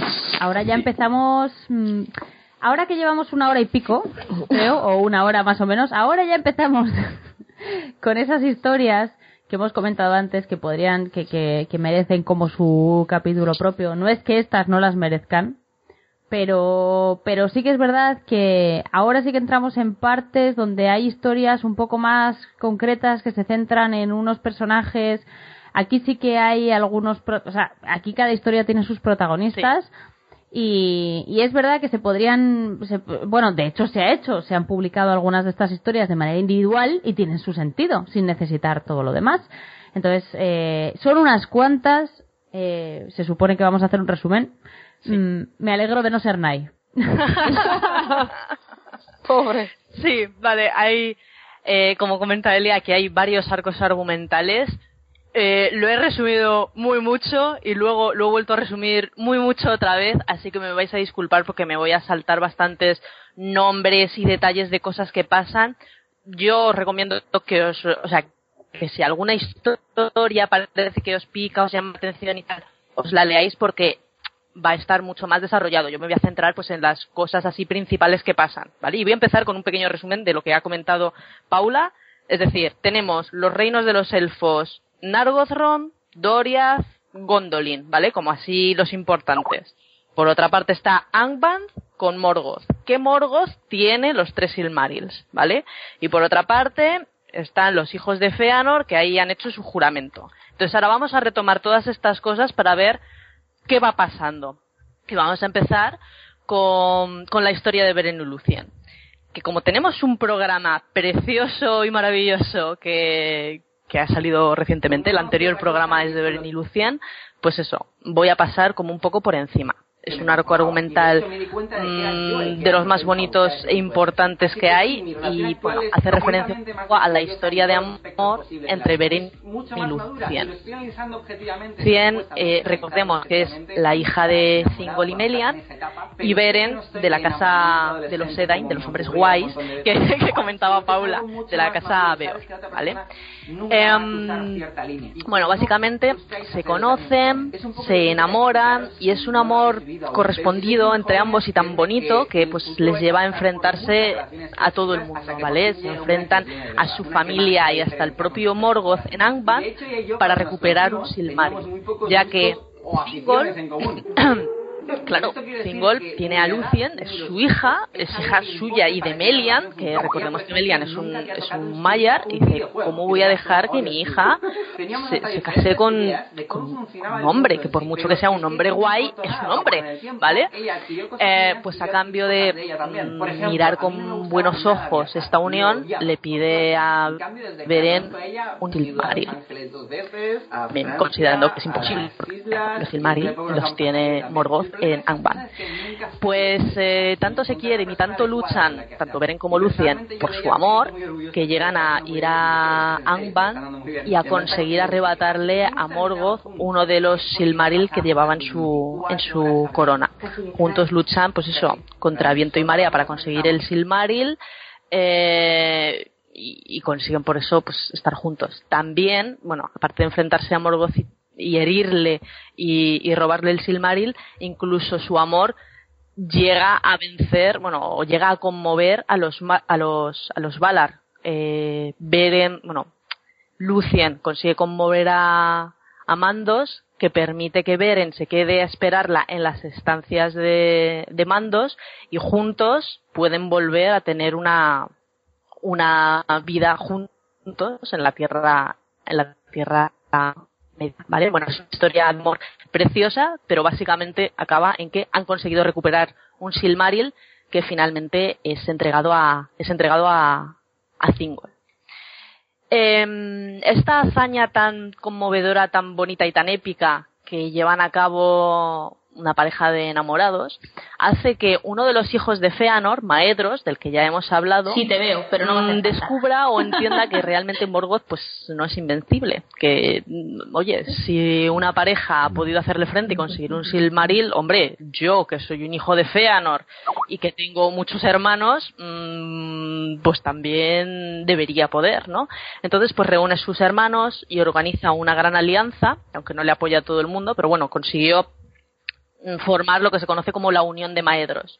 Se ponen en marcha, empiezan a recuperar territorios que ya habían sido em, que habían sido conquistados, digamos, por Morgoth, y esto lo que hace es un poco ponerle sobre aviso a Morgoth que pues empieza a infiltrar espías, infiltra traidores y empieza a convertir a algunos hombres de los no guays a su causa, ¿vale? La unión de Maedros llega a su clímax en lo que es conocido como la Nirna de Zarnoedia, ¿vale? Que es la batalla de las eh, lágrimas innumerables. Y aquí voy a pausar un momento porque si recordáis el lado de los Noldor, que muy eh, bien recitó antes Paula, el lado comenzaba con lágrimas innumerables derramaréis, ¿vale? Pues aquí están esas lágrimas innumerables.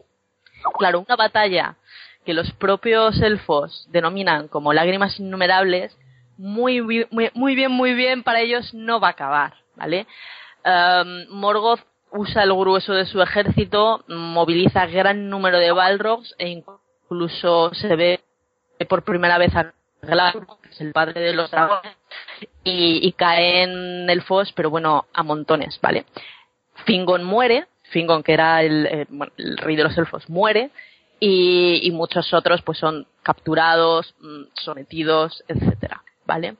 Eh, Turgon eh, de Gondolin también finalmente se presenta en la batalla, pero luego tiene que mm, escapar como puede, eh, gracias a que determinados, bueno, que hombres como Urin eh, y Udor de la casa Ador le cubren la retirada, ¿vale? Am, quedado simplemente con que muchos cayeron en la batalla de las lágrimas innumerables y bueno, otros fueron capturados vivos. Entre estos últimos eh, voy a destacar a Urin, a Urin de la casa Ador, porque nos enlaza un poco con la siguiente historia, que es la historia de, de Turin Turambar. Bueno, luego también se publicó un libro aparte de los hijos de Urin, ¿vale? Eh, esta también es bastante larga y a mí me encanta y me puedo tirar horas hablando solo de esto, así que también voy a cortar bastante, ¿vale? Simplemente sabed que Urin es capturado vivo eh, y Morgoth eh, le, le efectúa, bueno, le tortura porque quiere saber dónde está dónde está Gondolin, dónde está Gondolin para atacarlo, para acabar con Gondolin y para acabar con Turgon, solo quiere, porque solo quiere destruir, pero Urin se resiste. Así Morgoth le maldice a él y a todo su linaje y le condena a contemplar lo que va a ser de su familia. Con lo cual ya con una maldición de Morgoth ya sabemos que esta historia o este arco argumental mm, muy alegre no va a ser, ¿vale? Va a ser bastante eh, dramático. Mm, mm, y bueno, simplemente os comento que Urin tenía, bueno, su mujer es Morwen y tiene un hijo que se llama Turin y luego tendrá una hija, de los, bueno, Morwen está encinta mientras durante la Nirna de Zarnoedias, la batalla de las lágrimas innumerables, y pues eso, tendrá una hija también llamada Nienor. Eh, Morwen envía a Turin a Doriath, al reino de Doriath, con, con Thingol, hasta, y Thingol pues le educa, le cría como si fuera su hijo, hasta que Turin decide, bueno, pues se marcha. Se marcha, lidera por un tiempo un grupo de proscritos, hasta que, bueno, junto con, con Beleg, que es un, un elfo amigo suyo con el que también había estado en Doriath mucho tiempo y demás, hasta que son traicionados, Turin capturado, cuando le cuando van a rescatarle, Turin accidentalmente mata a su querido amigo Beleg, luego va a Nargothrond, al gran reino de Nargothrond, que es uno de los grandes que hemos hablado, y Turin, por su forma de ser y por su política de enfrentamiento abierto contra Morgoth, digamos que en cierta forma causa la caída de Nargothrond, ¿vale? Que esto también, pues, ¿qué, qué pasa? Lo he pronunciado mal, ¿no? No, que va. No, pero es que este tío es muy divertido porque accidentalmente mata a su colega, luego sin querer hace caer un reino. Sí, sí. Eh, o sea, es un desastre de persona y luego y lo que, y lo que le queda. Sí, pero no es culpa suya, es culpa de Morgoth todo. Piénsalo. Claro, sí, vale, vale. Y lo otro, y, y todo lo demás no es culpa de los Noldor, es culpa de Mandos, que les maldijo. Que sí, que vale. que muy bien. Bueno, cae el reino de, de, de de Nargothrond en parte a, a Turing, como hemos comentado. Eh, espera, ya me, me perdí. Me he perdido por dónde iba. Ah, sí. Eh, por otra parte, la familia de, de Turing, Morwen y Nienor, piensan que Turing ha muerto en Nargothrond y, bueno, mm, huyen o parten en busca de en busca de, ya pues un poco desesperadas, digamos. Glaurung, el dragón del que hemos hablado antes, las encuentra y provoca en Nienor pues una digamos una amnesia. Nienor pues perdida, sin recuerdos, asustada, es encontrada por quién? Por Turing. Que Turing no sabe que es su hermana, ni sabe cómo es, ni nada. Entonces, pues claro, entre ellos surge el amor. Se enamoran y al cabo de unos años se casan. Ni, eh, Nienor, rebautizada como Niniel, porque obviamente ya no recuerda su nombre, se queda embarazada. Y bueno, hay una batalla entre Glaurung y Turing. Espera, Um, perdona, Nay, es que, perdona, es que ha habido una interferencia y esto es importante. Se queda embarazada. Se queda embarazada. Está embarazada. de Se su queda embarazada hermano. Sí. de su hermano. Sí. Es muy importante porque es la historia más turbia de Tolkien, sin duda. Sí. De todo el Silmarillion creo que es la más mm, rara. Eh, no le pega nada, pero bueno, ahí está. Eh, Glaurung. sí, Turing se enfrenta a Glaurung, le da muerte y Glaurung en su muerte pues des- les hace saber a cada uno de ellos lo que ha pasado, ¿no? Que son hermanos. Niniel al descubrir que está enamorada de su hermano, que tiene, que está embarazada de su hermano, se suicida. Y Turing también al descubrir esto y a ver que Niniel se ha suicidado y tal, pues también se, se, suicida también, se deja caer su, su espada. Entonces, por eso digo, es terrible, dramática y, y muy triste, ¿no? Es muy triste. La he resumido mucho. Entonces, Sí, sí, además, además ha hecho un esfuerzo Sí, sí. sobrehumano porque esta historia le encanta.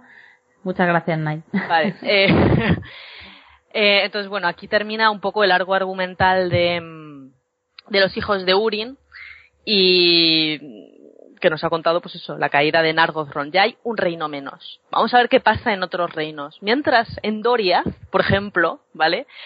Thingol, que recordemos que Thingol es el que tiene ahora mismo el Silmaril, eh, el único Silmaril que ha sido arrebatado a Morgoth, pues empieza como un poco a obsesionarse. Piensa que, pues yo qué sé, deberías engarzar ese Silmaril a un collar y llevarlo siempre puesto, siempre consigo.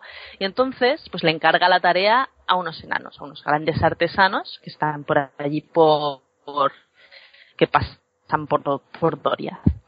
Eh, cuando la tarea estuvo hecha, los enanos se lo quieren quedar. Además, el, el collar en el que Thingol quiere engarzarlo también tiene su historia y es muy importante para los enanos y demás. Entonces, pues, los enanos se lo quieren quedar, Thingol no quiere que se lo queden y ahí estas cosas siempre acaban mal.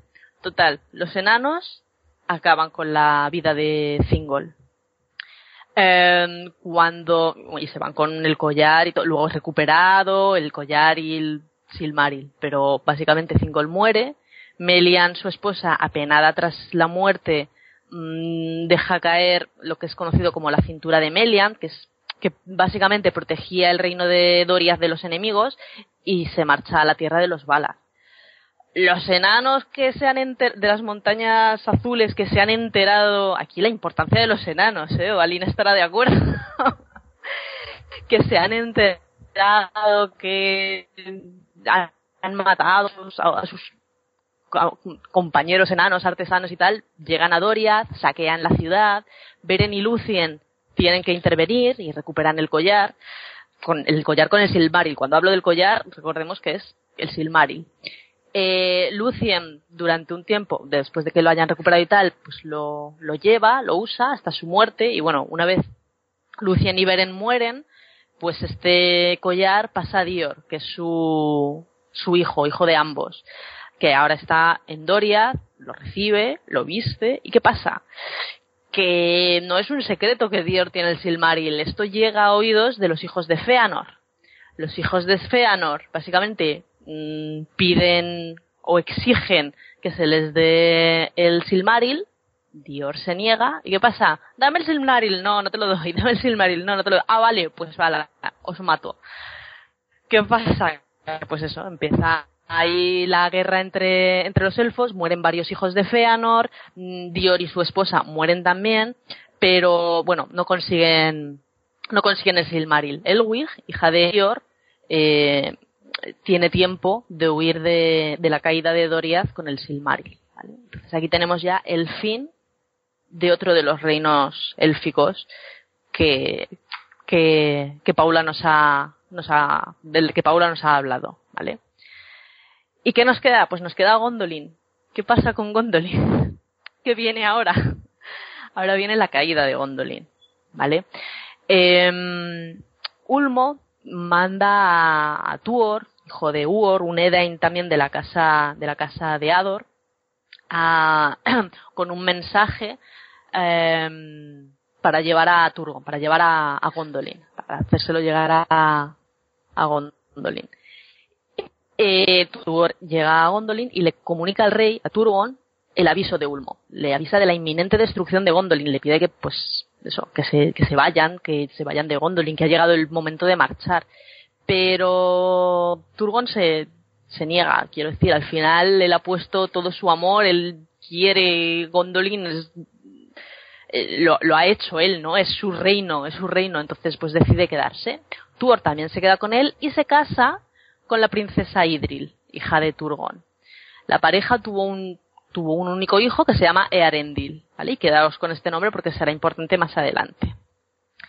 En efecto, como Ulmo, el que avisa no es traidor, y menos cuando se trata de Ulmo, el que te está avisando de algo, pues Gondolin poco después eh, fue arrasada. Y fue arrasada por culpa de la traición de Maeglin. Maeglin, del cual también nos ha hablado Paula. Porque Maeglin, sobrino del rey, estaba celoso porque había perdido, o sea, no tenía el, amor de su prima Idril, Idril, que se ha casado con Tuor. Así que les traiciona y, eh, y le dice a Morgoth, o le hace saber a Morgoth dónde puede, o sea, cómo llegar a Gondolin. Aquí se produce también, bueno, este es un pasaje bastante, no sé cómo, no sé cómo llamarlo, es trágico, pero también tiene partes épicas, es una batalla importante, no voy a entrar en detalles, pero bueno, eh, Morgoth moviliza todas sus tropas, orcos, dragones, balrog, eh, hay absolutamente de todo, y finalmente, pues eso, mmm, Gondolin, Gondolin acaba cayendo. Tuor y su familia, con los supervivientes de la ciudad, pues eh, consiguen escapar, consiguen escapar por, pues por un sendero secreto que había y subterráneo, o sea, escondidos, que había conseguido preparar Idril. No sin antes, pues eso, luchar contra los orcos que les emboscan. Es gracias al valor de Glorfindel, ¿vale? Un elfo que en los libros también aparece en la tercera edad, que, que, que, que consiguen realmente escapar. Tanto Tuor como, como su mujer Idril y su hijo Earendil y se unen a los supervivientes de Doriath en las desembocaduras del, del río Sirion, ¿vale?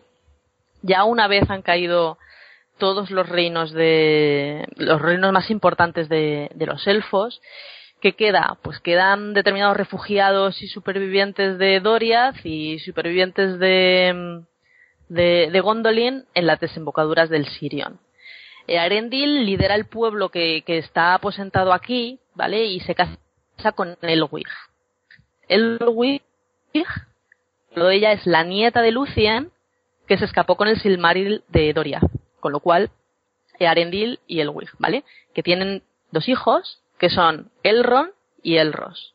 Elrond, en efecto, es Elrond, el Elrond que ya conocéis de la, de la tercera edad, ¿vale? Eh, bueno, Arendil, viendo la situación, pues decide iniciar un viaje, parte a Amán, eh, buscando la ayuda de los Valar, porque la situación ya es desesperada en la Tierra Media. ¿vale?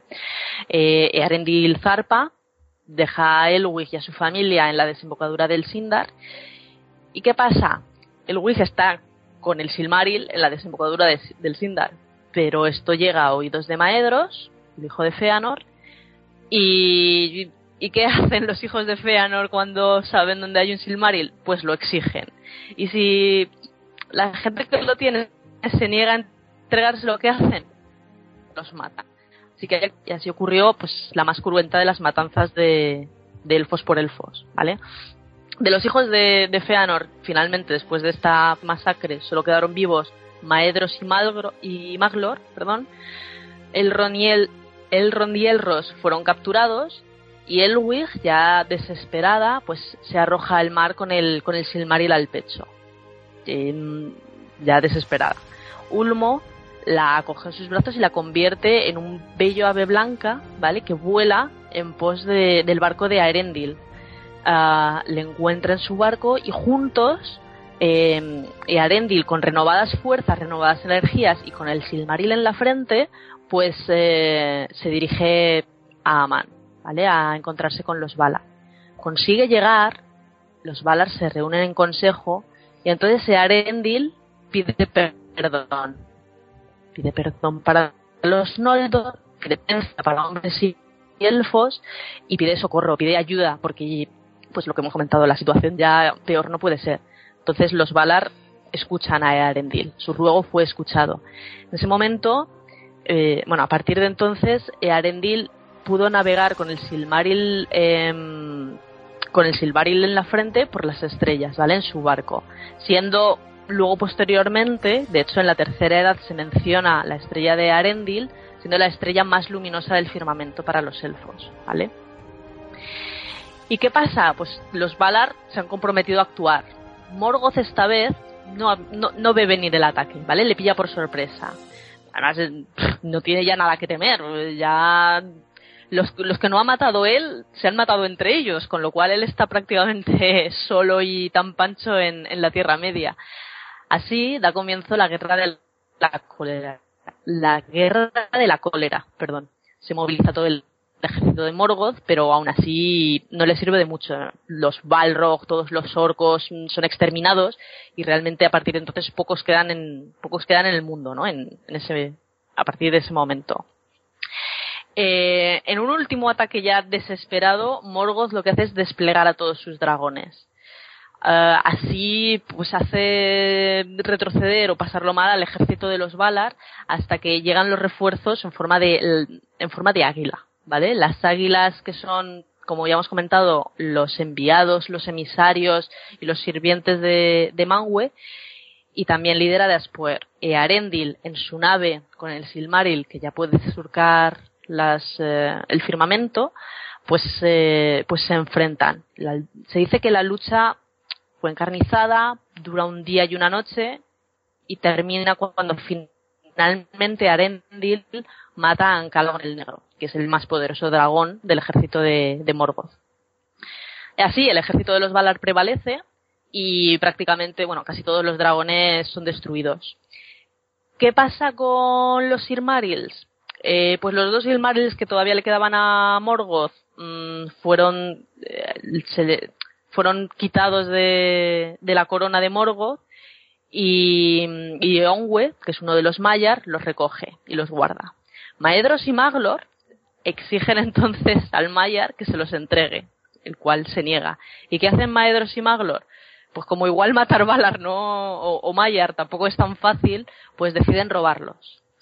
Eh, fueron por la noche, mmm, escondidos en el campamento, o sea, bueno, sí, escondidos por las sombras, para robarlos. Les pillan y aún así Eonwe no les da muerte, les deja ir. Cada uno, como, hay dos Silmaril y solo quedan dos hermanos eh, hijos de Feanor, pues cada uno se lleva un Silmaril. Pero aquí es donde se cumple otra de las partes de, del lado de los Noldor, ¿vale? Y es que dice, el juramento los impulsará, pero también los traicionará, y aún llegará a arrebatarles los mismos tesoros que han jurado perseguir. Y es que cuando ellos finalmente ya tienen los Silmaril, ven que, que no pueden con ellos. Las joyas les queman en las manos. Maedros finalmente se da cuenta de lo que ha hecho, de que por sus actos no, no tiene ya derecho a reclamar los Silmaril por, por todas las atrocidades que ha, que ha cometido. Y decide, arro oh, perdón, y decide arrojarse a una grieta en la tierra. Así llega a su fin y el Silmaril que llevaba queda sepultado en la tierra. Maglor, mmm, lo mismo. no puede resistir el dolor del Silmaril y el mar. Y así es que los Silmaril encuentran su prolongado hogar, uno en los aires del cielo, otro en los fuegos del corazón del mundo y un tercero en las, en las aguas profundas. Este es el fin de, de los Silmarils y del que y es el fin de la primera edad también, porque con la desaparición de los Silmarils termina esa primera edad y comienza la segunda edad que está centrada eh, mayormente en la isla de Númenor, de la que tenemos también un programa, pero y, y, mucho de lo que contamos en ese programa se cuenta en esta parte del Silmarillion que se llama Acalavez y que por cierto es una palabra en la lengua de Númenor, es decir, en adunaico. Sí, pues muy, como bien ha dicho Elia, el programa 10 de nuestra primera temporada está dedicado a esta isla, así que yo voy a intentar ir muy rápido. Como, como hemos contado antes, hay una raza de hombres guays y otra de hombres no tan guays. Entonces, a los hombres guays, a los Edain, los Valar se dan cuenta de que les tienen, ellos también han sufrido muchas penurias, no solo los elfos, así que deciden hacerles, digamos que, un regalo. ¿Y qué regalo es? Les hacen una isla. Porque, a ver, también hay que explicar, de, todas las batallas, la zona, digamos, una parte de Beleriand está tan destruida que deciden como sumergirla. Entonces, digamos que los hombres se quedan un poco en plan de ¿y dónde vamos a vivir ahora? ¿Sabes? Entonces deciden que la recompensa por las penurias que han pasado es eso, crear una isla. Es una isla con forma de estrella. Ellos fletan unos barcos, les llevan hasta allí, guiados por la luz de Arendil, y llegan a, esta isla.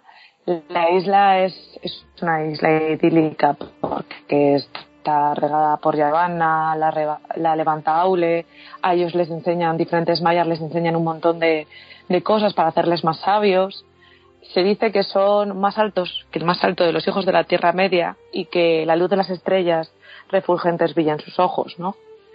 Que no me gusta a mí la poética ni nada de Tolkien, creo que está quedando clarísimo en este programa. Bueno, y, y es una isla además muy idílica, ¿no? O sea, llueve cuando ellos lo necesitan, cuando no hace bueno, hay viento para que puedan navegar, eh, es todo perfecto y además se les, se les da varios dones, ¿no? Tienen una vida más larga que la de los hombres normales y pueden decidir cuándo mueren, ¿vale? O sea, ellos se van cuando están cansados de la vida. Hay que decir que, como se ha comentado, eh, Earendil y Elwin tienen dos hijos, Elros, que todos lo conocéis, perdón, Elrond, que todos lo conocéis, y Elros, que será el primer rey de Númenor que reinará unos 500 años, ¿vale? Entonces, durante mucho tiempo reinan la raza de los hombres allí, eh, la raza de, vamos, el linaje de, Elros. Además, a ellos solo se les pone una prohibición, ¿vale? Y es que no pueden ir hacia el oeste, o sea, todo, su límite para viajar hacia el oeste es ver la isla. Cuando vayan a dejar de ver la isla, se tienen que dar la vuelta. No, porque los Valar querían evitar que ellos tuviesen la tentación de ir a Man, a, a, Valinor, vamos. ¿Qué sucede? Bueno, ellos van creciendo en sabiduría, cada vez hacen las cosas mejor, pues eso, son, son como, no son semielfos, pero casi, ¿no? Podríamos decir, de hecho, bueno, su primer rey en el fondo es un semielfo.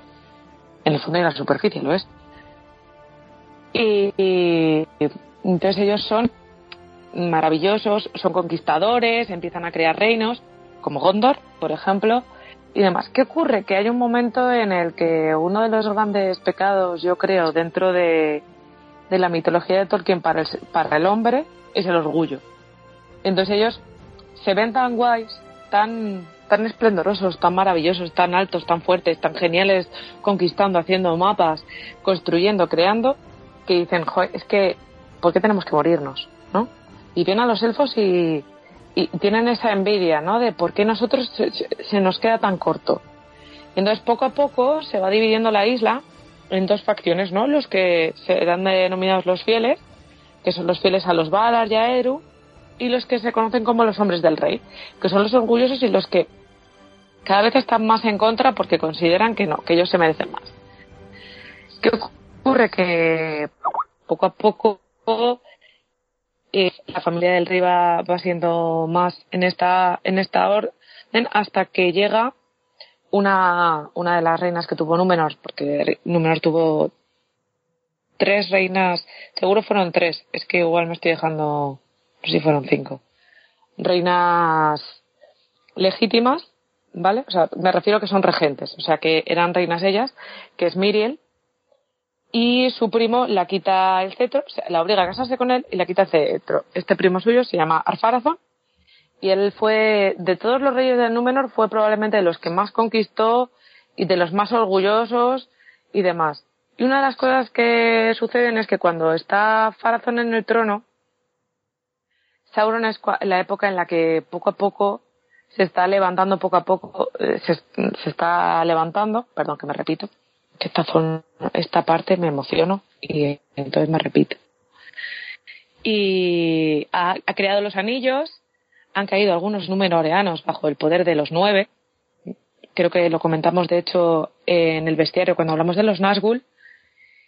Y eh, Sauron, cuando de pronto se va a enfrentar a ellos, se da cuenta de, de que son más fuertes de lo que él le esperaba por mucha rabia que le dé.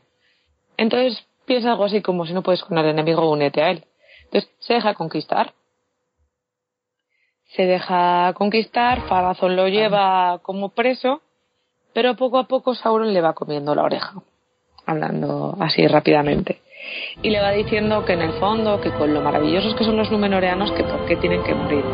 Y, le dice que en el fondo están muriendo porque los Valar no quieren darles la vida eterna porque no quieren compartir Valinor.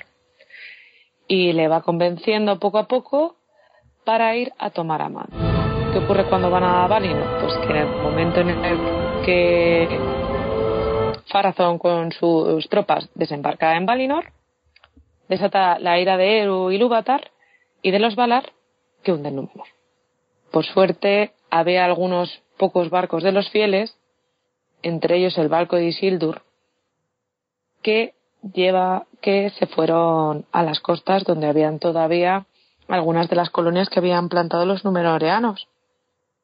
Y así, muy brevemente, se cuenta un poco lo que es la segunda edad, porque la segunda edad entera es la historia de Númenor.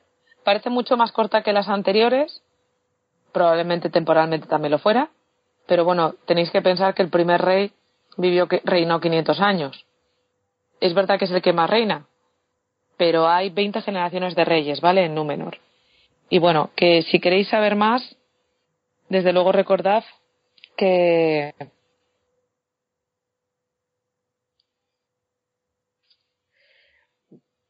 que eh, también es verdad que, perdón, que, es que me ha atragantado, lo siento.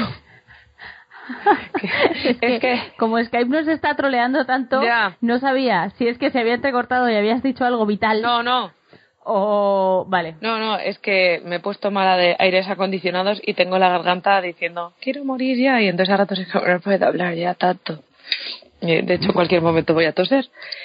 Eh, y he perdido el hilo lo que está diciendo. Pero bueno, que básicamente si queréis saber más, información, vais, como hemos dicho al principio del programa nuestro 1 por 10 y si queréis saber mucho más, de verdad que el capítulo de la Calavez es muy cortito. O sea, desde luego comparado con, con el Cuenta Silmarillion no tiene nada. Es un capítulo corto, tiene momentos muy, muy, muy bonitos al principio, muy poéticos, al final es muy épico. De hecho, si queréis escuchar narrada también la, la caída de Númenor, la, la narra Leldorian en, el, en nuestro programa especial del Día de Leer a Tolkien, y es muy chula y muy épica y da mucha penita, o a mí me da mucha penita.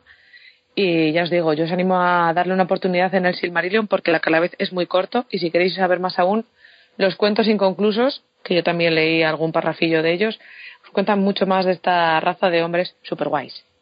Y ya con esto da fin la segunda edad y entramos en la tercera edad. Pues eh, fin de la segunda edad, empezamos la tercera edad. Eh, también está explicada en El Señor de los Anillos bastante bien, entonces mmm, Balin solo va a tener que pasar de puntillas, silenciosamente, como el enano que es, eh, para explicarlo. Sí, porque realmente todo lo que se nos narra aquí es, a ver, no es una, no es una historia de la tercera edad, ¿vale? Es un recorrido del, de los anillos de poder a lo largo de la tercera edad. Lo que pasa es que, bueno, gran parte de lo que cuentan son los eventos importantes que se narran en el Hobbit, en el Señor de los Anillos, en el capítulo del concilio de Elrond, de Señor de los Anillos, donde te cuentan pues un poco cómo se originaron los anillos de poder, quién los creó, quién se los entregó Sauron. Entonces realmente lo que, lo que cuenta es los acontecimientos de la tercera edad, pero a través de todo lo que les ocurre a los anillos de poder. Eh, yo supongo que cuando se publicó el Silmarillion por primera vez, así en 1977, me parece, 78, claro, este capítulo contaba muchas cosas que en ese momento todavía no se sabían, algunos detalles importantes de, bueno, pues de la tercera edad del pasado. A estas alturas creo que casi todo el mundo ya conoce todos esos eventos y bueno, eh, tampoco tiene mucho más, tiene mucho más interés. Curioso de leer, hay algunos detallitos eh, realmente llamativos, pero no nos va a contar nada que no sepamos ya. Pues muy bien, pues con esto mm, yo creo que podemos dar por concluido el resumen del Silmarillion. Eh, creo que no nos hemos dejado nada importante. Sí que hay un montón de cosas más que se pueden investigar y por supuesto, pues eso, animo a la gente a que se lo lea. Ahora que ya tiene una base, si este libro les intimidaba un poco, pues ahora que ya tienen una base, pueden encararlo de otra manera. Eh, no lo hemos hecho antes, pero vamos a hacer ahora. Mm, vamos a dar unos poquitos datos del Silmarillion. Tendríamos que haberlo hecho al principio, pero pues se nos ha olvidado. Así que vamos a dar unos pocos datos de este libro, Erendi. Pues a ver, eh, el Silmarillion, como habéis podido comprobar, es la recopilación de lo que es conocido como el Legendarium de Tolkien, ¿vale? lo escribe su hijo Christopher y vamos, lo, lo, escribe, lo recopila su hijo Christopher y lo publica en 1977. Esto es cuatro años después de que Tolkien muera. ¿Vale? Como habéis podido comprobar, lo componen cinco partes: el Inulindale, el Balacuenta, el Cuenta Silmarillion, a la vez, y la última parte, la de la tercera edad, que se llama de los Anillos del Poder y la tercera edad. Christopher cuando su idea cuando publica el Silmarillion es, intentar publicar todas las, las, últimas versiones que encontraba de su padre, y intentando además mantener la consistencia interna y la coherencia que, que tiene este libro con El Señor de los Anillos. Hay que tener en cuenta que esto es muy complicado, porque aunque él intenta coger las versiones más modernas, hay que recordar, si habéis escuchado, por ejemplo, el de Beren y Lucien, que hay relatos que se remontan a 1917 y esto se está publicando 60 años después. Entonces, hay además eh, papeles y cosas que se publican que a lo mejor es de, del, propio sucio que, que, tiene en folios, que no que hizo solo una única versión, y es Christopher el que tiene que intentar redactarlo y acoplarlo, ¿vale? O sea que es una tarea de De todas formas, eso, son la, tomadlo como que son las versiones más o menos definitivas o más modernas de, de, estas historias. Si alguien tiene mucha curiosidad por todas las versiones que hay de algunas de las cosas, puede ir a los volúmenes de la historia de la Tierra Media, que son muchos y hablan de todas y, es bastante interesante, pero tiene que tener mucho ánimo. Así que primero leeros el Silmarillion y luego ya si os apetece, os metéis en ese bonito jardín que es Historia de la Tierra Media. Y ya está. Muy bien, fenomenal. Pues con esto vamos a terminar, pero voy a haceros una última preguntilla. Eh, quiero que me digáis vuestro pasaje favorito. Si no es mucho pedir, empezamos con Nai. Yo. ¿Me oís, no? no sé si estado muteada o no. Eh, yo os voy a sorprender y mi pasaje favorito es Los hijos de Furin. wow, nunca lo habría pensado. Porque creo que ya lo comenté cuando grabamos lo del día de leer a Tolkien. Eh, es lo primero que me leí de, de lo que ha escrito Tolkien y por lo tanto pues le tengo un cariño especial. Aparte que pues salen dragones y ya eso le da puntos extra. Muy bien, Erendis. Bueno, yo puedo escoger tres. Entonces ya los he dicho, de hecho. Dios mío, pero a ver, cuando pregunto vuestro pasaje favorito. Es que me cuesta mucho elegir. vale. Venga, eh, voy, voy, voy. la creación, vamos, no la creación, cuando Barda vuelve a pintar las estrellas en- y el despertar de los elfos me parece muy guay. El, el sol y la luna, que también me parece precioso, esos dos ya los he dicho. Y la calavez me encantó también. Esos son, yo me quedo con esos tres trocitos. Así. Soy más poética que épica, al parecer. Bueno, ya está. Eh, Enanito Gruñón, El de la creación de los enanos, claro. No, ahora, ahora en serio. Nos hemos quedado con todas las creaciones, ¿no? Sí, sí. No, ahora en serio. Eh, a mí, uno de los capítulos que más me llamaron la atención cuando me lo leí por primera vez, que yo he de reconocer que me costó mucho leérmelo, porque lo empecé, eh, lo dejé, volví a retomarlo, volví a dejarlo. eh, se me hizo muy duro cuando lo leí la primera vez. También lo leí, pues, justo según terminé El Señor de los Anillos y El Hobbit, y bueno, pues igual en ese momento no. Como no, no es una novela como tal y sobre todo no empieza con las partes más noveladas y más más bueno no sé no voy a decir las más interesantes pero bueno que se hace duro de leer inicialmente sobre todo si no te lo tomas como lo que es que es una especie de compendio de mitologías pues uno de los trozos que más me llamó la atención fue la primera vez que se menciona a Galadriel porque fue como ahí va este personaje lo conozco Galadriel aparece por primera vez cuando los Noldor se están rebelando contra los Valar y deciden irse. Entonces, al final ese capítulo, en el que también ya se ve claramente que Feanor, bueno, se revela eh, toda la parte del juramento, la maldición de mandos eh, y todo lo que todo lo que ocurre, a mí me, me parece, pues eso, muy muy potente. Sobre todo porque a partir de ahí es lo que desencadena toda la historia que viene después en, en el Señor de los Anillos y en y bueno y en el propio Silmarillion en la Tierra Media es el hecho de que se revelan y se van lo que desencadena gran parte de todo lo que ocurre después entonces bueno pues es, es uno de los pasajes que más me llama la atención muy bien. Pues. mm, ¿Y el mi tuyo, capítulo Eli? favorito. Nada. Sí, sí, estoy en ello. Ya, ya. No, vale. Mi capítulo favorito mm, es la, la caída de Fingolfin porque me lo sé de memoria. Me encanta, lo he recitado mil veces. De verdad, de verdad, me sé el texto de memoria. Eh, pero como eso ya lo sabíais, por decir algo diferente, también me gusta mucho la llegada de Turgon a Gondolin. No, de Turgon no, perdón. La llegada de Tuor a Gondolin. O sea, cómo le guían los cisnes y cómo aparece Ulmo y le da, le da el escudo y, el yelmo. Es un, es un pasaje muy bonito, no es muy largo, pero, pero me, me gusta. Me gusta el rollo aventura que tiene y, y eso, y el encuentro con el dios de las aguas y tal.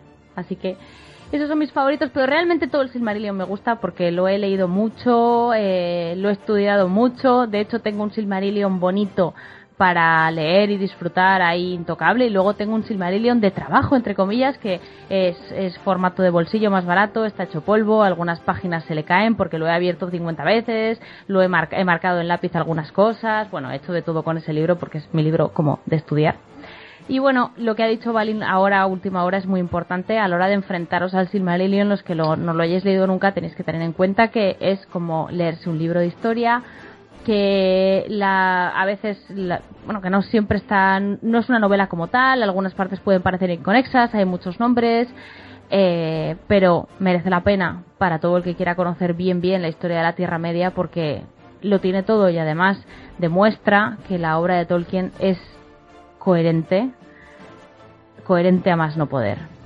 Es una obra de arte para mí. Entonces, bueno, pues no tengo nada más que decir del Silmarillion. Espero que este programa os anime a leerlo y espero que a los que ya os lo habéis leído os haya entretenido y os haya gustado. Muchas gracias a nuestros aventureros por estar aquí con nosotros recorriendo Beleriand y, y todas las edades del sol. Eh, gracias por estar aquí, Nai. Gracias, Erendis. Gracias, Balin. Muchas gracias, a ti.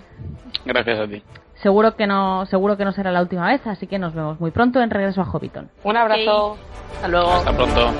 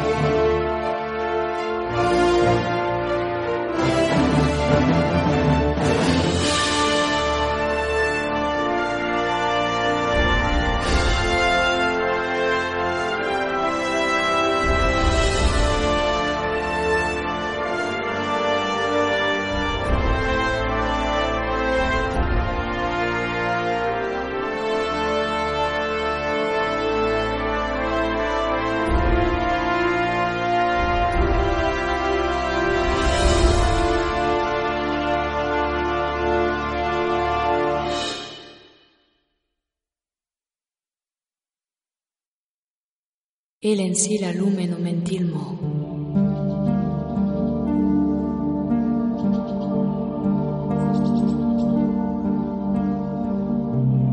Hablar como los elfos.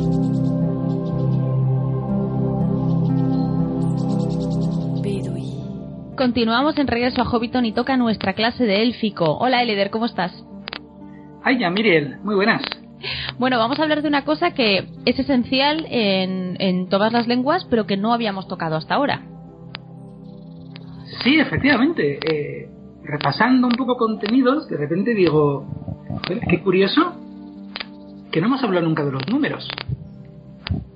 Son una cosa tan básica y tan vital en cualquier idioma y, y no, no los habíamos tocado, así que he dicho, bueno, pues mira, este es un buen momento. Fíjate que tiene todo el sentido del, del mundo que Tolkien elaborase números, porque, bueno, al final, pues los usamos de manera muy cotidiana. O sea, si, si nos paramos a pensar la de veces al día que decimos algún número, ¿no? Como, como- o sea, mil millones de veces usamos números para, para explicar cosas.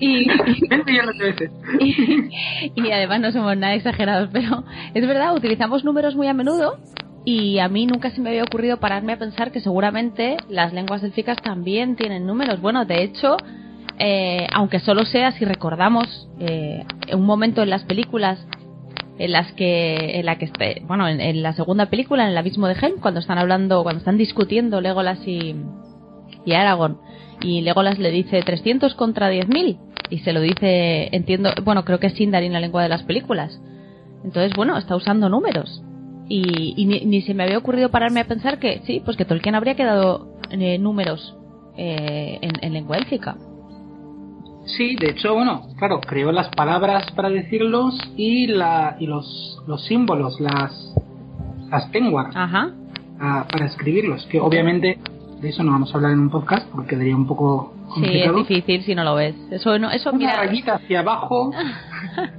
pero eso para un taller en la Estelcon apúntatelo porque podría estar chulo Sí, sí, sí, podría, efectivamente. Vale. Bien, lo que pasa es que aquí pasa un poquito como, como siempre con Tolkien, ¿no? Ah, claro, Tolkien no llegó un día a su cuaderno, escribió los números y dijo, ahora ya están. Mm, Ojalá, pero no hizo eso ni con el verbo ser, o sea que menos con los números. Los fue cambiando, fue un poco modificando sus ideas. Entonces, eh, Claro, yo tampoco quería simplificar y decir estos son los números. No, bueno, pues los tolkienianos ya sabemos que, que hay que aprender a, a, a- conocer las cosas tal y como las crea Tolkien con sus cambios y tal, aunque los haga un poquito más, más complicados. Luego ya para usarlos, cada uno que use los que quiera. Pero para divulgar, pues lo interesante es saber un poquito todo este proceso de, de creación, simplificándolo, ¿no? Entonces eso es un poco lo que, lo que quiero hacer hoy. Y me voy a basar para ello, básicamente en un artículo de Eldarin Numerals del gran tolkienista alemán Thor- Thorsten Rank, que tiene una página que está bastante bien. Y bueno, de hecho este artículo se puede encontrar también traducido a castellano, Sí. una vez, por, por un gran divulgador de, de Tolkien que es Antonio Palomino. Y lo publicó en un PDF llamado Los numerales en Eldarin. Ujú. Así que si queréis podéis buscar cualquiera de estos dos nombres y ahí tenéis toda la información. Fenomenal. Bueno, pues vamos a empezar. Muy bien. Vale. Sobre los números hay una primera cosa mm, interesante. En los apéndices del Señor de los Anillos, Tolkien dice que en la medida de lo posible, los Eldar preferían contar en grupos de 6 y de 12. También menciona en el mismo apartado que la palabra yen, que quiere decir año largo, porque había como el año corto, el Loa, que es nuestro año, y una medida de año más larga que implicaba 144 años de los nuestros. O sea, O sea. como un siglo. ¿Cómo? Como un siglo nuestro para un elfo es año largo. Sí, claro. Pero, claro, pero un siglo nuestro son 100 años. ¿Por qué ellos hacían 144?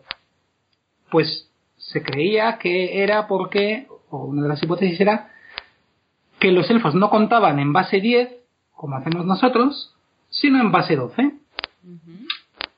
Ah, bueno, en este punto algún oyente habrá enarcado las cejas y habrá dicho, ¿qué es eso? Que esto es de lingüística. Bueno, pues es también un tema muy interesante y voy a hacer un pequeñito resumen sobre lo que quiere decir base 10 y, y otras bases numéricas. Vale.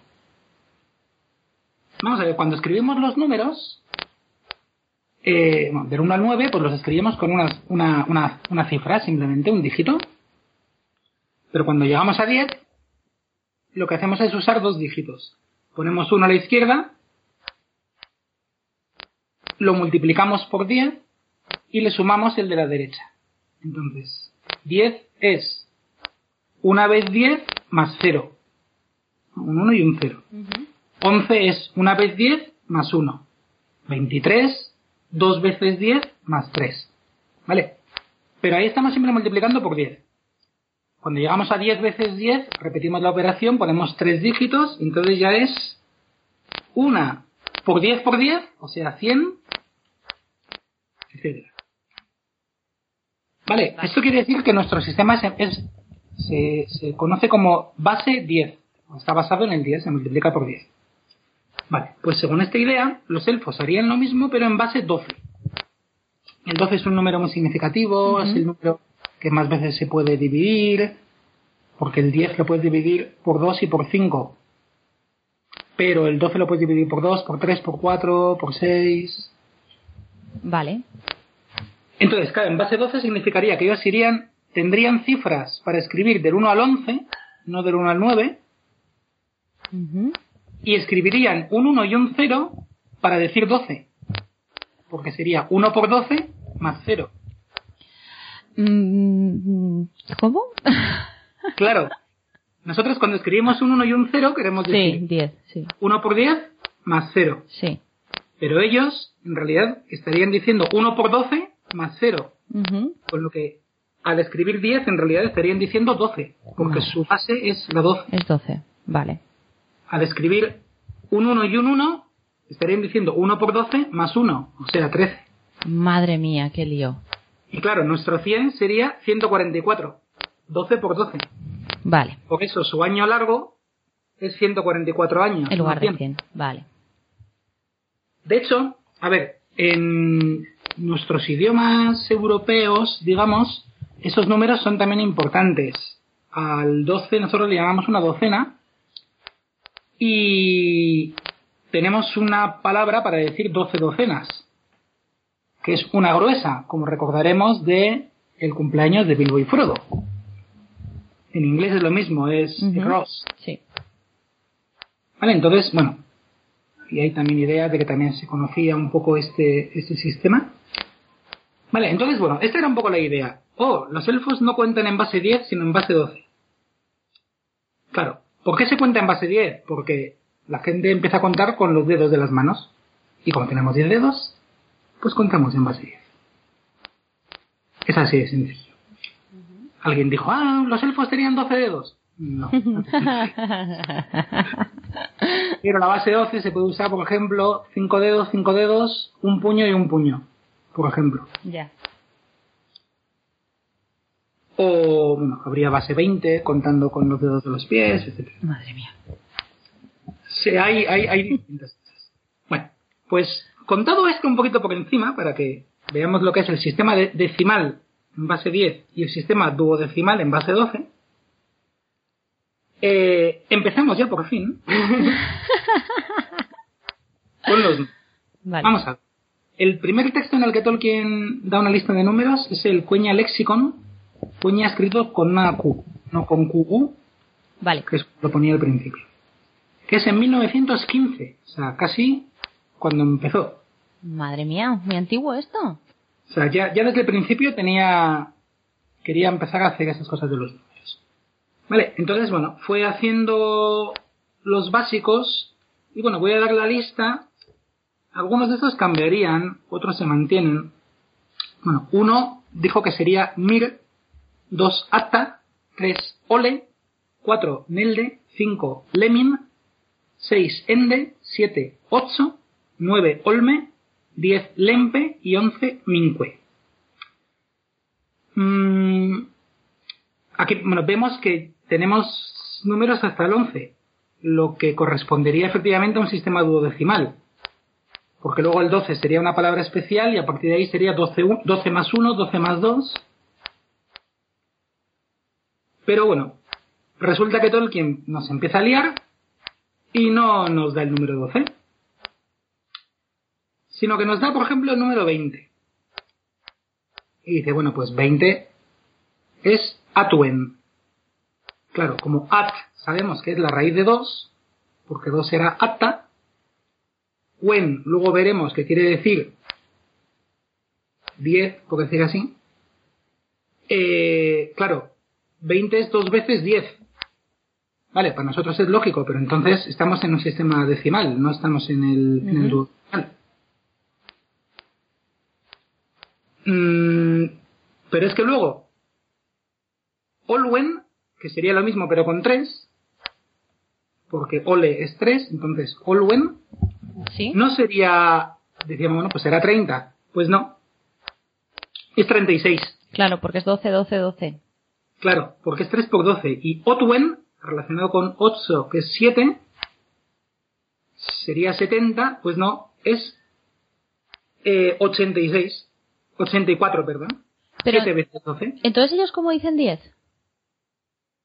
Para 10 tienen una palabra suelta. Ah, vale. Claro, en este- como si fuera 7.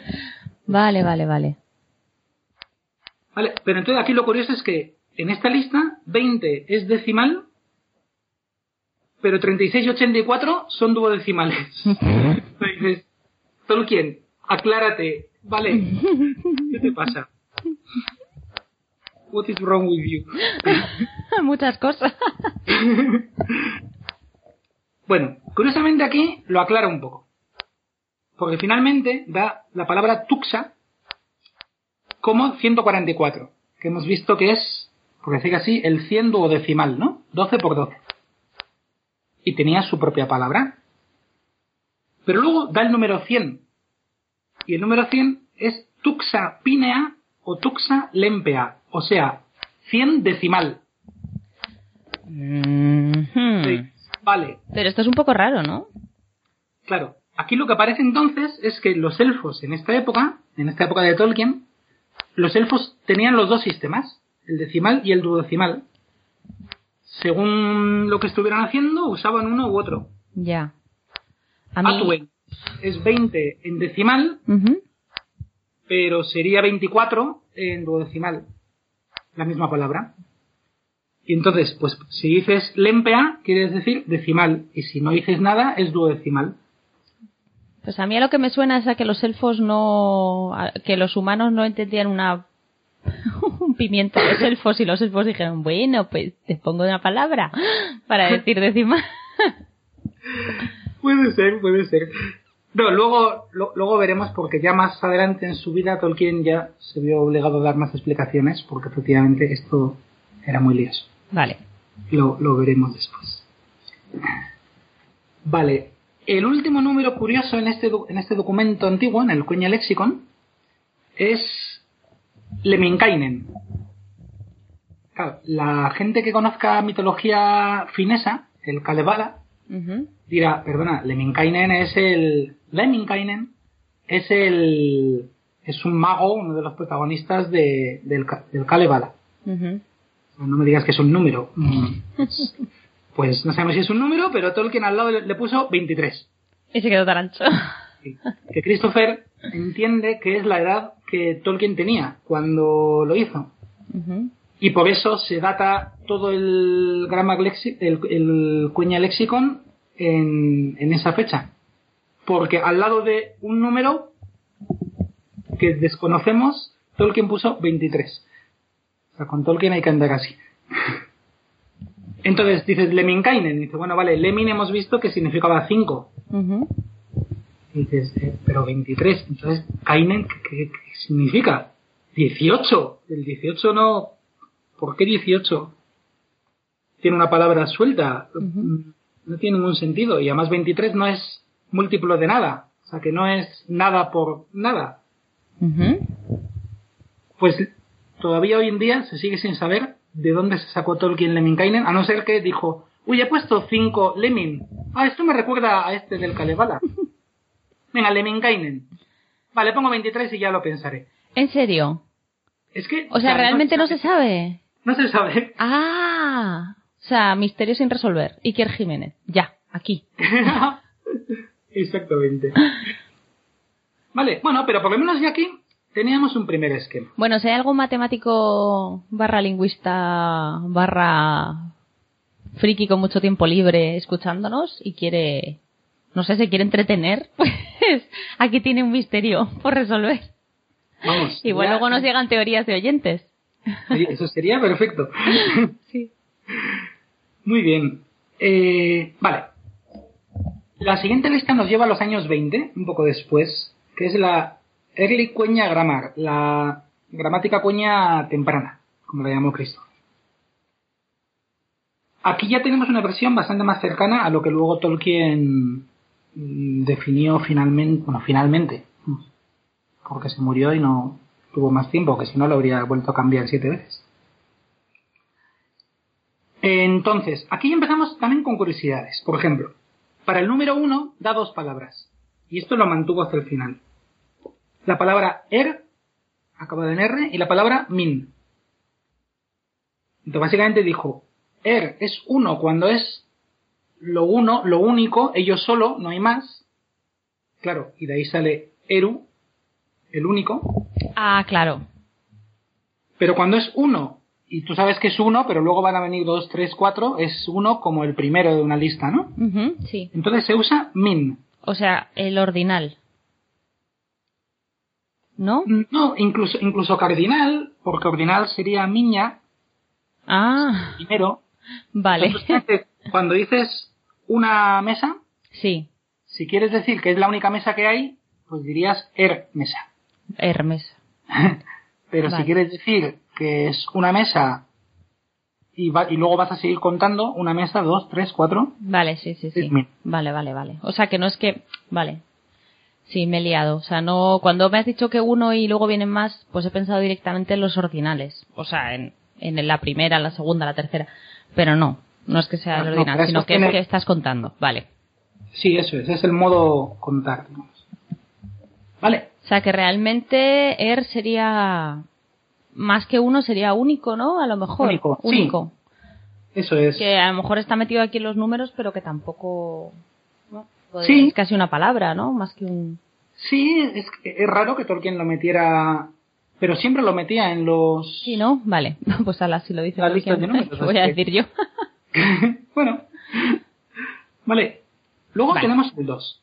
El 2 habíamos visto que era Atta. Aquí, curiosamente, lo convirtió en Sata, con una S, pero luego se debió arrepentir porque luego ya volvió otra vez a, a Atta. Ujú. Y da otra palabra que es Yuyo. Eh, muy simpática. que significaba dos. Bien. Luego veremos que algo, algo vuelve a salir. Nelde antes significaba cuatro, pero en este texto pasa a significar tres. Vale. Y ya nos podemos quedar con este porque este ya no cambiará. Nelde, Ok. tres. Cuatro, como después, será canta. Cinco sigue siendo Lemin. Con cinco sí que hubo un poquito de cambio. Seis, eh, igual que después, Enque. Siete, curiosamente en élfico se dice ocho, lo que nos causa un poco de paradoja a los hispanohablantes. Lo que pasa es que es ocho con TS, como la mosca tsetse, Sí, ocho. Otso. El 8, que curiosamente se lo había saltado en la anterior lista, si alguien se ha dado cuenta. Ah, Pues aquí lo pone y dice que es Tolto. vale. Para 9 se inventa una forma que luego no vuelve a aparecer, que es Jue, Ujú. H. Para 10 da tres formas. Ah, Genial. No, bueno, relacionadas. Kai, Kainen y Kea, Vale. que luego veremos. 11 sigue siendo Minque Ujú. y 12 es Yunque. Yunque. Claro, aquí parece que hemos Este es vuelto... el importante, ¿no? El Yunque. Es que, pero re- resulta que no. Porque, Claro, si miramos estos dos últimos, vemos que Minque podría ser Min, que es 1, y entonces Cue podría ser también 10. Entonces 10 más 1. Ya. Y como Yuyo es 2, Yunque sería 10 más 2. Pero O sea, entonces es sistema decimal. Claro. Mm. De hecho, todos los siguientes números son también decimales. Aquí ya sí que coge una de las palabras que había dicho para 10, Kea. Entonces 13 es Nelkea. Como Nelde, pues Nelkea. 14 que era canta. O sea, 4 era canta, pues 14 Kankea. 15 era eh, Lemin, pues Lenkea. Y 20 es Yukainen. O sea, dos veces 10. Entonces, vamos, el sistema decimal a tope. Claro, sí, el sistema decimal. Yo creo que a lo mejor pensó que el sistema con, con base 12 era un poco lioso para el ser humano, en general. es bastante probable. Para los seres humanos de Gondor y los de Inglaterra y los de España y los de todas partes. Sí, sí, sí, sí, sí. De hecho, eso, no hay ninguna palabra para 144. Tuxa simplemente es 100. Luego tenemos Tuxainen, que sería 1000. O sea, 10 veces 100. O 100 veces 10. hay otra palabra para 1000 que es Jume, especial. Y luego, para los millones, hizo también algunas muy bonitas, porque Mindora sería un millón. Yundora, Neldora, en principio dijo que serían dos millones, tres millones, pero luego cambió. Y dijo que no, que serían un billón y un trillón. Entonces ya con esto puedes hacer hasta los decillones. Vale. A un millón de millones, un millón de billones, un millón de trillones. Vale, entonces ya en los años 20 ya teníamos un sistema totalmente lógico, cerrado y coherente, y además muy relacionado con el nuestro. O sea que, bueno, para otras cosas que hizo, eh, esto es bastante chollo. Y además, ya, digo, ese sistema lo mantuvo bastante tiempo. En las etimologías de los años 30, volvió a dar los números del 1 al 11, prácticamente eran los mismos. Er o mine, apta, hemos vuelto a, a forma sin S, nel de canta lempe, enque otso tolto, nerte kainen y 11 minque.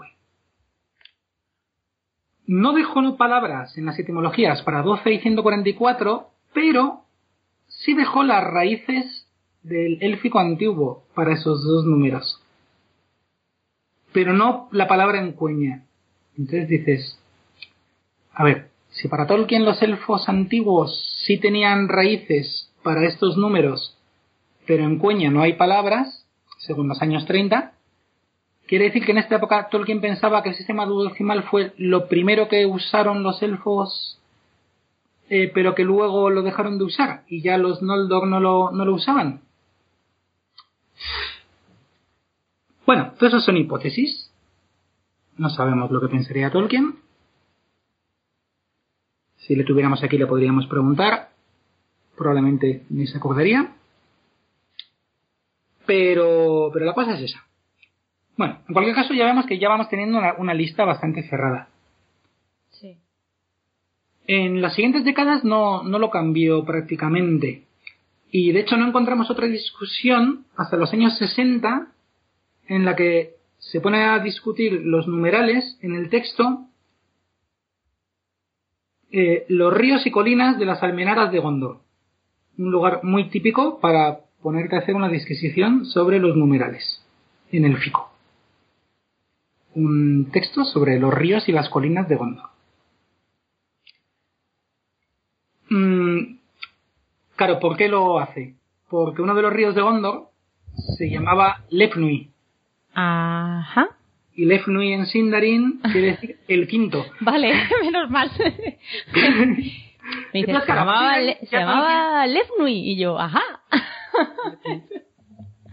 Como, vale, vale. Sí, claro, porque pues ya Tolkien, pues una cosa lleva a la otra, pues sí, se te pasa a escribir dos páginas sobre los numerales, cuando Ya. estaba escribiendo sobre los ríos. Bueno, nada, bueno, esta lista es también muy parecida a las anteriores, excepto algún pequeñito cambio. 8 en vez de tolto pasa a ser toldo y 10 en vez de kainen pasa a ser quainen. Bueno, detalles pequeños. ¿Qué pasa? Que en esta época Tolkien ya había escrito El Señor de los Anillos y había puesto la cita que comentábamos anteriormente en los apéndices. La de que los elfos contaban entre seis, con 6 y con 12. Vale, sí. Entonces, según estaba escribiendo esto, dijo, voy a tener que explicarlo. Eh, entonces escribió, pero ya en el Darín común, los multiplicadores de 3, especialmente 6 y 12, eran considerados especialmente importantes por razones aritméticas generales. Y al cabo del tiempo se llegó a crear para los cálculos un sistema duodecimal completo, paralelo al decimal, del que palabras especiales para 12, 18, que es 6 por 3, Sí. y 144 acabaron siendo de uso general. O sea, un poco al revés de lo que creíamos.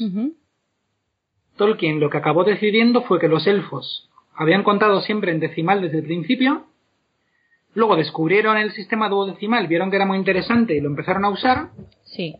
y algunas de estas palabras duodecimales acabaron pasando al cuña común.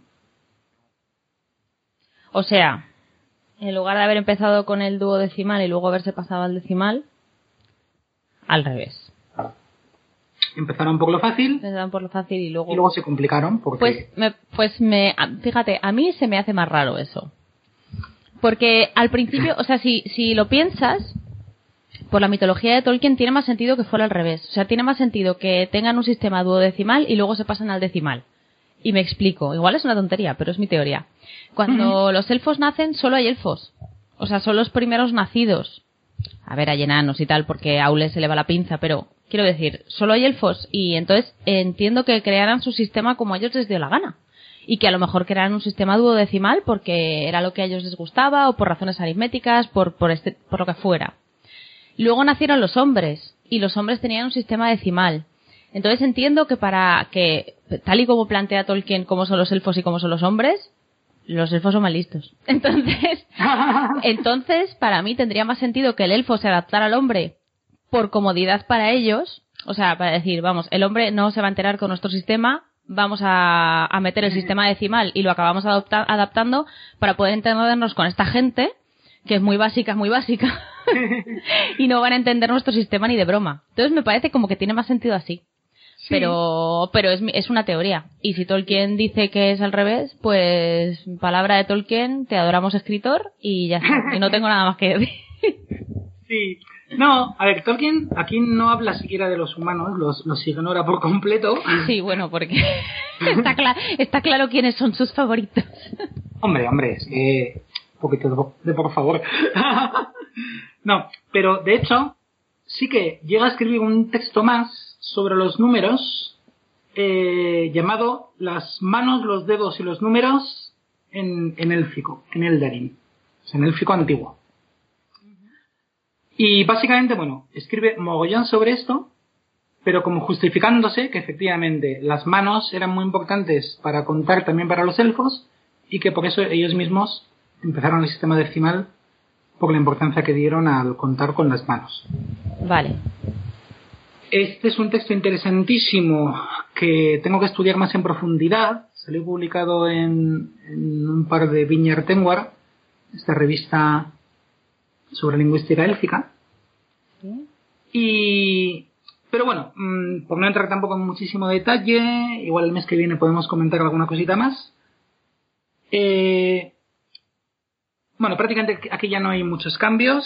5 en vez de lempe pasa a ser lemen. Bueno, para 5, aquí Tolkien da dos sinónimos muy curiosos, o un sinónimo muy curioso. Makwa pasa a ser 5, un sinónimo de 5. Ajá. Pero es que Makwa quiere decir mano completa. Porque ma es mano Ajá. y cuanta es llenar, entonces Makwa, mano completa. O sea, una mano Una mano, cinco dedos, sí. son cinco dedos, pues es un 5. Y Makwat, acabado en T, usa el número dual, o sea, un par de manos completas, o sea, 10. Entiendo. Vale. Vale, entonces, bueno, pues claramente aquí ya Sí, mm, sí, está clarísimo. estaba centrado en este tema. Vale. Vale. Entonces, bueno, pues lo, lo que lo que hemos visto es que al final, bueno, pues Tolkien da un poquito de bandazos como siempre, pero bueno, no, no cambia tanto su lista de números, sobre todo a partir de los años 20. ¿Vale? Y con los que quedamos finalmente, con alguna variación, y ahí ya, pues un poco cada uno puede ser lo que quiera, obviamente, pero digamos que los que parecerían más definitivos en su vida fueron Min o Mine para uno, Atta para dos, Nelde tres, Canta cuatro, Lempe o Lemen cinco, Enque seis, Otso siete, Tolto o Toldo ocho, Nerte nueve, Quain diez. Vale. Y como esto es un poco complicado, para aprenderlo bien, ¿por qué no lo hacemos con una canción? Verás tú. Ha molado lo de cantar, ¿eh? Yo me debo a mis oyentes y Muy bien. yo creo que a la gente le hizo gracia. Sí, sí, le hizo gracia. Me mandaron un montón de mensajes. No, y es que además fue casualidad porque estaba yo pensando en este artículo y descubrí una canción que, que yo había oído, pero cuando era pequeñito, allá por la primera o por la segunda edad. Y, y los oyentes que vengan de esas mismas antigüedades, pues la pueden recordar. Es una canción que se llama Los Números, de los hermanos Rincón, que en España, por ejemplo, la popularizó Mocedades. Uy, uy, uy, uy, uy, uy, uy. YouTube, YouTube. Sí, sí, sí, sí. Y esta es una canción para niños eh, que, bueno, pues que viene a decir, soy uno cuando estoy solo y dos si tú estás conmigo, somos tres si somos dos y viene algún otro amigo. Cuatro las patas del perro, cinco dedos de mi mano, son seis los años que tengo y siete los de mi hermano. Ocho pies tiene la araña, nueve son tres veces tres y si esto bien me lo aprendo, me voy a sacar un diez. ¡Ah! ¡Qué chulo! Venga, va. Entonces, es muy... Y entonces esto, pues si me acuerdo de la, de la, de la música, eh, a capela absoluta por supuesto, pues vendría a ser así. Soy Mine cuando estoy solo y Atta si estás conmigo. Somos Nelde si somos Atta y viene algún otro amigo. Canta las patas del perro, lempe dedos de mi mano, enque los años que tengo y ocho los de mi hermano, tolto pies tiene la araña, nerte son el veces nel. Y si esto bien me lo aprendo, me voy a sacar un quine, me voy a sacar un quine.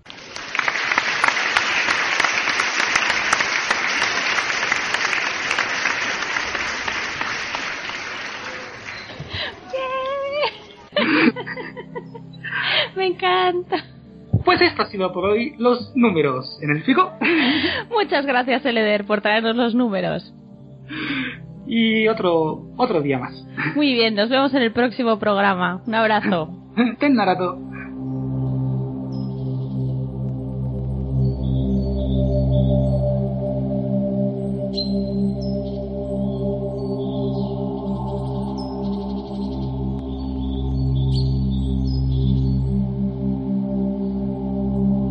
La sala de los cuentos.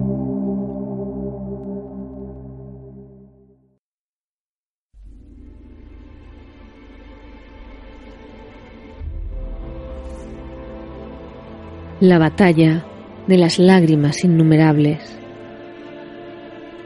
Muchas canciones de los elfos cantan aún y muchas historias todavía cuentan la Nirnae Zarnoediad, la batalla de las lágrimas innumerables, la que cayó Fingon y se marchitó la flor de los Eldar. Si se contara todo lo que sucedió, la vida de un hombre no bastaría para escucharlo. Aquí se contarán solo los hechos que atañen al destino de la casa de Hador y los hijos de Urin, el firme. Después de haber reunido por fin todas las fuerzas que le fue posible, Maedro señaló una fecha, la mañana del solsticio de verano. Ese día, las trompetas de los Eldar saludaron la salida del sol, y en el este se hizo el estandarte de los hijos de Feanor, y en el oeste el de Fingon, rey de los Noldor.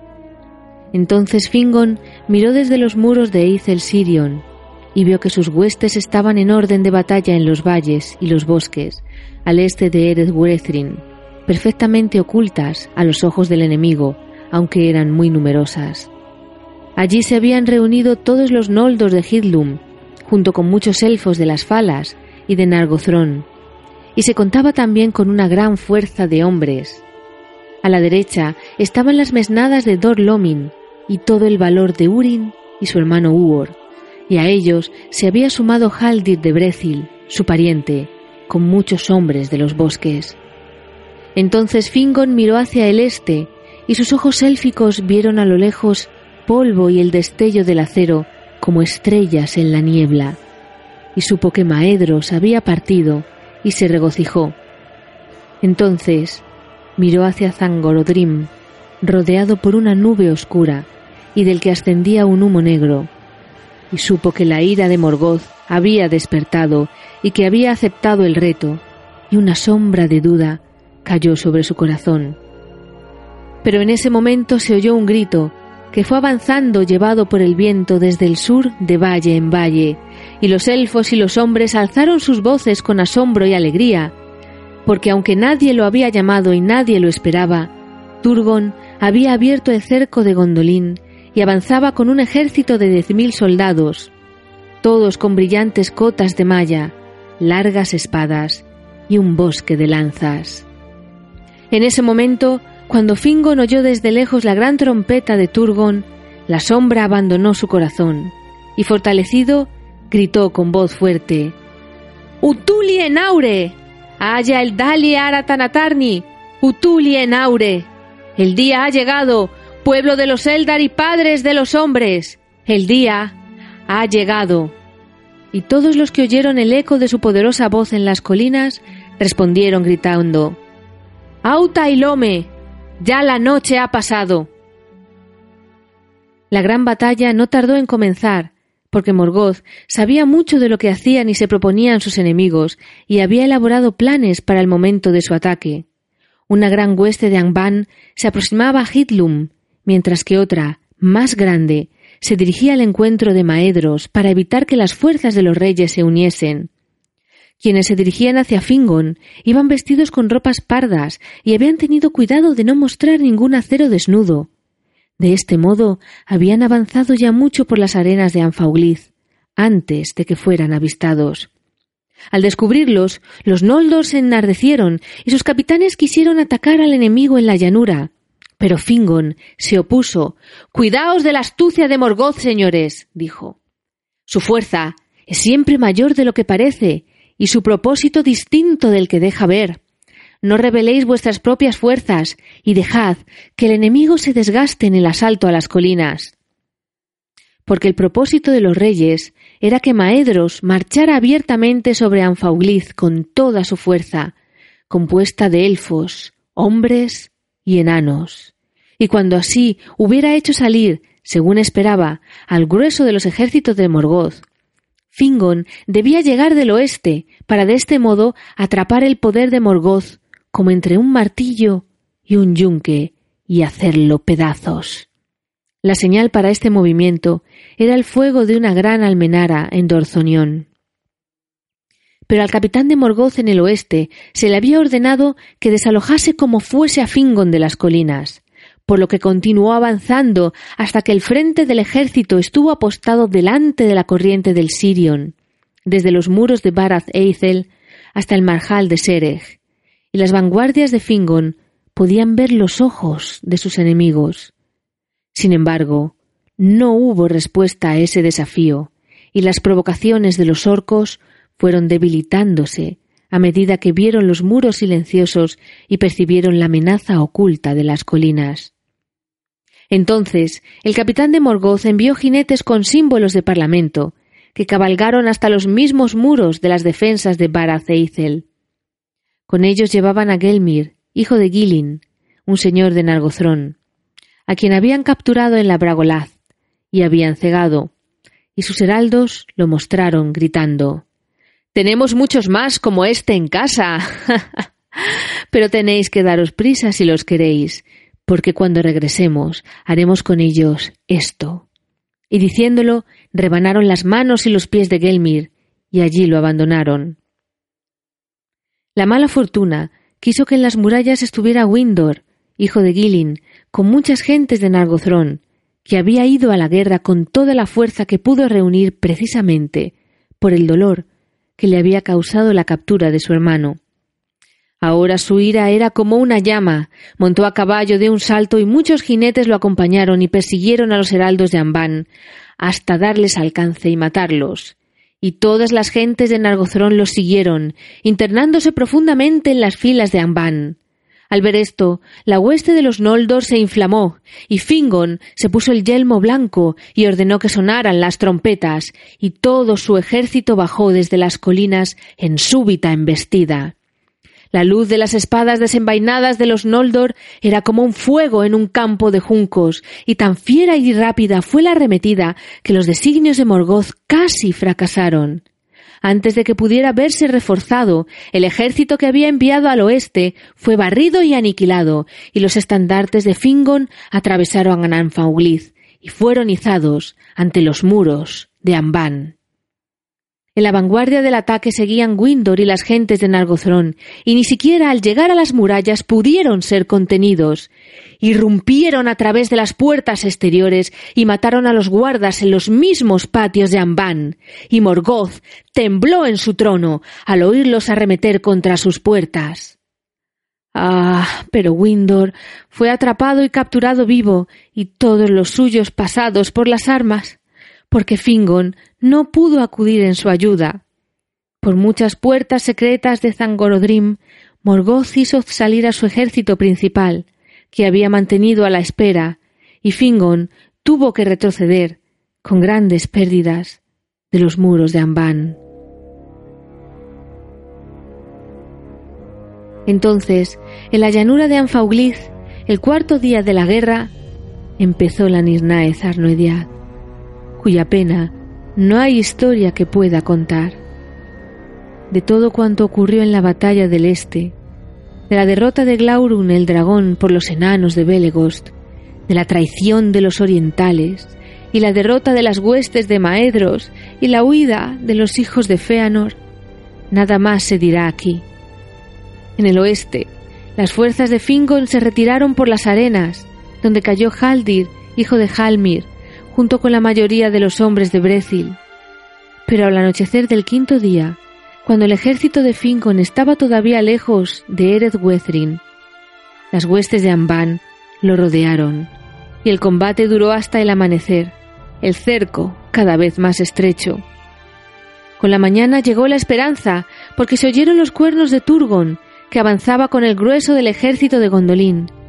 Turgon se había apostado al sur, guardando los pasos del Sirion, y había evitado que la mayor parte de los suyos interviniera en la frenética embestida, y ahora se apresuraba a ir en ayuda de su hermano. Los Noldor de Gondolin eran fuertes y sus filas resplandecían como un río de acero al sol, porque la espada y los pertrechos del más insignificante guerrero de Turgon valían más que el rescate de cualquier rey de los hombres. Ahora la falange de la guardia del rey irrumpió en las filas de los orcos, y Turgon se abrió paso hasta llegar junto a su hermano, y se dice que el encuentro entre Turgon y Urin, que estaba al lado de Fingon, fue dichoso en mitad de la batalla. Entonces, durante un tiempo, las huestes de Amban fueron rechazadas y Fingon reemprendió la retirada. Pero después de haber derrotado a Maedros en el este, Morgoth disponía de nuevo de grandes fuerzas, y antes de que Fingon y Turgon pudieran alcanzar el refugio de las colinas, fueron atacados por una marea de enemigos tres veces superior a la fuerza que les quedaba. Gozmok, capitán supremo de Amban, estaba allí y logró abrir una oscura cuña entre las huestes élficas, rodeando al rey Fingon y rechazando a Turgon y Urin hacia el marjal de Sereg. Luego, se volvió hacia Fingon. Fue ese un amargo combate, con Fingon solo, rodeado de los cuerpos de sus guardias. Estuvo luchando con Gozmok sin descanso hasta que un Balrog lo inmovilizó desde atrás con un cinturón de acero. Gozmok lo golpeó entonces con su hacha negra y una llamarada blanca brotó del yelmo hendido de Fingon.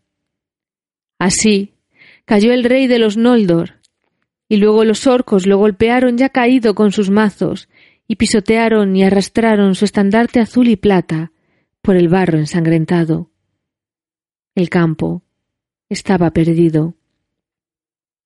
Pero Urin y Uor y el resto de la casa de Hador todavía se mantenían firmes junto a Turgon de Gondolin, y las huestes de Morgoth aún no habían llegado a los pasos del Sirion. Entonces Urin le habló a Turgon, diciendo Idos ahora, señor, mientras hay tiempo, porque sois el último de la casa de Fingolfin, y en vos habita la última esperanza de los Eldar. Mientras Gondolin se mantenga en pie, el corazón de Morgoth seguirá conociendo el miedo. No por mucho tiempo puede Gondolin permanecer oculta, y cuando sea descubierta, por fuerza ha de caer, dijo Turgon. Pero si resiste, aunque solo sea un breve tiempo, dijo Uor, vuestra casa sostendrá la esperanza de los elfos y los hombres. Esto os digo, Señor, con la muerte a la vista, aunque nos separemos aquí para siempre y yo no vuelva a ver vuestros muros blancos. De vos y de mí surgirá una nueva estrella. Adiós. Maeglin, hijo de la hermana de Turgon, que estaba allí presente, oyó estas palabras y no las olvidó.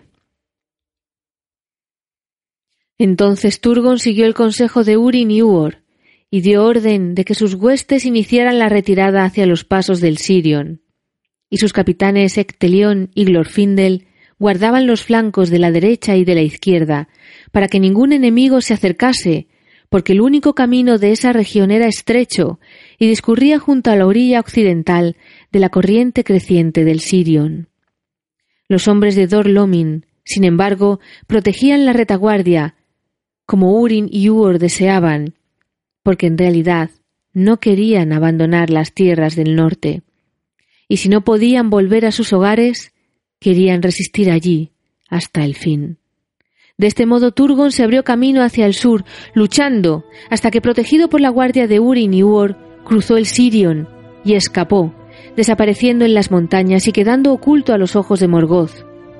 Los dos hermanos reunieron al resto de los poderosos hombres de la casa de Hador a su alrededor, y palmo a palmo se fueron retirando hasta tener detrás el marjal de Sereg, el río Ríbil ante ellos.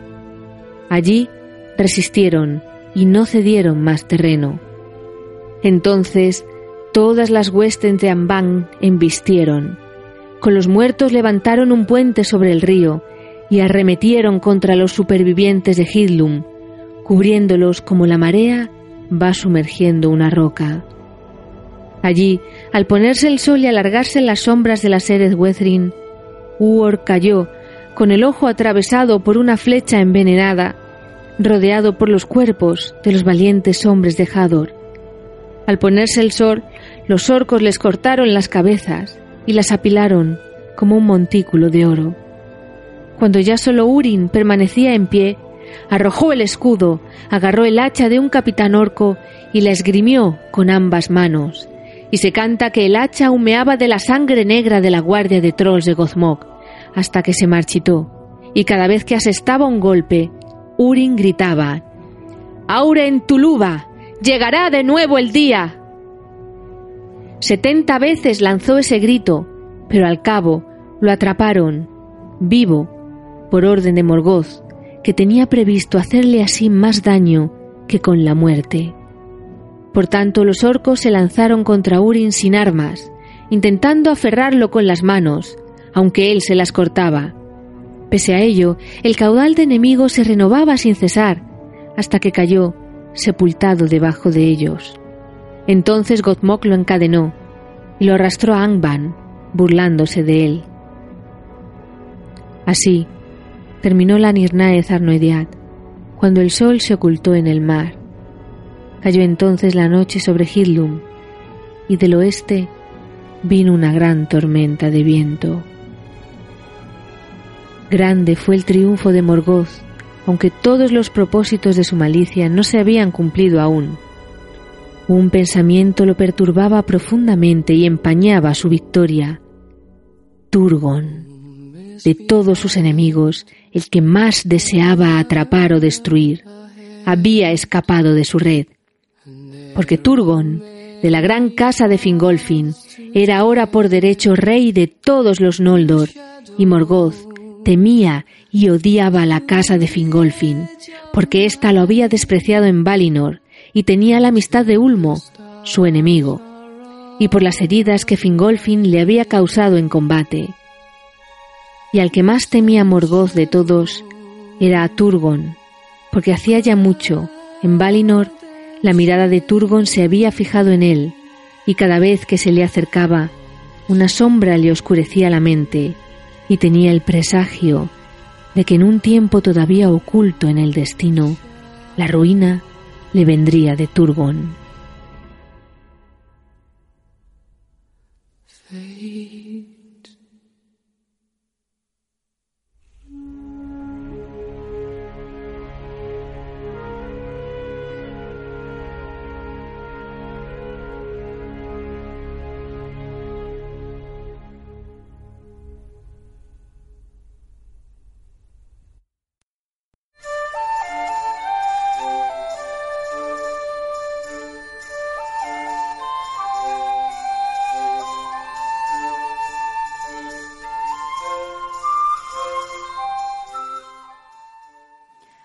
Todos y bienvenidos a una nueva edición de la Píldora Bibliográfica, este paseo por la biblioteca de regreso a Hobbiton.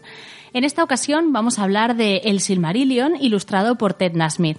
No hace falta que os diga qué es el Silmarillion, porque llevamos todo el programa hablando sobre el tema. Y del Silmarillion hay muchas ediciones, todas muy bonitas, pero a mí particularmente me gusta mucho o le tengo mucho cariño porque me lo regalaron en un momento importante de mi vida a esta publicación que tiene las ilustraciones de Ted Nasmith. Bueno, eh, Christopher Tolkien encargó a este ilustrador eh, pues unos cuantas ilustraciones para eh, el libro que fue publicado por primera vez eh, en 1998 por HarperCollins en Reino Unido y Minotauro en España. Sin embargo, en 2004 se hizo una segunda edición con algunas correcciones y con nuevas ilustraciones de Ted Nasmith. Y esto es muy importante que lo tengáis en cuenta si vais a buscar este libro o si pretendéis hacerle un regalo a alguien, porque la primera edición eh, contaba con 18 ilustraciones y en la segunda se añaden 27 nuevas, es decir, un total de 45 ilustraciones incluyendo, por ejemplo, eh, la de Tarmiriel, que bueno, el final que es el final de Númenor, o los barcos de los Teleri remolcados por cisnes, que son ilustraciones muy bonitas de Ted Nasmith. Realmente, si miráis en internet y, ponéis su nombre y, y Silmarillion detrás, eh, podréis ver todas las ilustraciones y veréis que es una maravilla. Es un libro de 365 páginas. La verdad es que ligero no es porque es de tapadura, es bastante grande, no llega al tamaño de la edición de Alan Lee del Señor de los Anillos, pero oye, también, o sea, tiene su, su peso, no es un libro como para llevar cómodamente en el metro. Eso sí, la letra es enorme, con lo cual no es nada difícil de leer. Eh, la, la portada tiene una ilustración sobre de, de Maglor tirando el Silmaril al mar. Y en la contraportada están las águilas sobre Gondolin. Eh, son pasajes de los que hemos hablado, o sea que de algo sonarán. Eh, bueno, la, nada más abrir, lo primero que tenemos es un mapa de, de Beleriand. Eh, y bueno, runas decorando por todas partes. Y como he dicho, las ilustraciones preciosas además están en otro papel este satinado. Son unos dibujos muy, muy bonitos.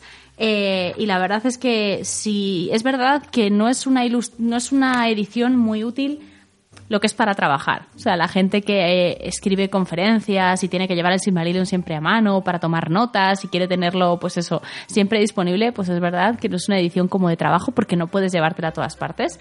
Eh, pero para un coleccionista, un amante de la obra de Tolkien o simplemente para hacerle un regalo a alguien que le guste el Silmarillion, me parece una de las mejores ediciones que hay porque, como he dicho, es preciosa. Eh, mi, ilustración preferida, pues no sabría deciros cuál es, la verdad. Hombre, evidentemente a la de Miriel con la granola le tengo cariño, por, porque, bueno, mi seudónimo en la Sociedad Tolkien Española es Miriel, con lo cual me gustaban bastante. Pero si tuviera que elegir... yo creo que me quedaría claramente eh, con la del barco de Arendelle surcando las aguas, porque tiene una gama de azules preciosas. Em, si no conoces a Ted Nasmith, también os advierto que no tiene nada que ver con las ilustraciones de Alan Lee. Es decir, tiene mucha definición, eh, no, no, no, no están los fondos no están como difusos, sino que es un dibujo, ya digo, muy definido, pero que a mí me gusta bastante. No, no somos capaces de apreciar mucho a veces las caras de los personajes porque son muñequitos así súper pequeños, pero bueno, eh, se ve que o sea, están súper, súper trabajadas. Si no, Christopher Tolkien nunca les, le habría pedido que ilustrara el Silmarillion. Y la verdad es que, como he dicho, es una edición preciosa, ya sea para coleccionar para vosotros mismos o para regalarle a alguien. Eh, se puede conseguir muy fácilmente en la FNAC, en la Casa del Libro e incluso por internet. El precio, si no recuerdo mal, es de alrededor de 30, entre 30 y 35 euros más o menos, o sea que tampoco es baratísimo, pero ya digo, es de tapadura y es muy muy bonito. Y hasta aquí nuestra edición de, de la biblioteca de regreso a Hobbiton. Espero que nos veamos en el próximo programa. Mientras tanto, leed mucho. Un besito.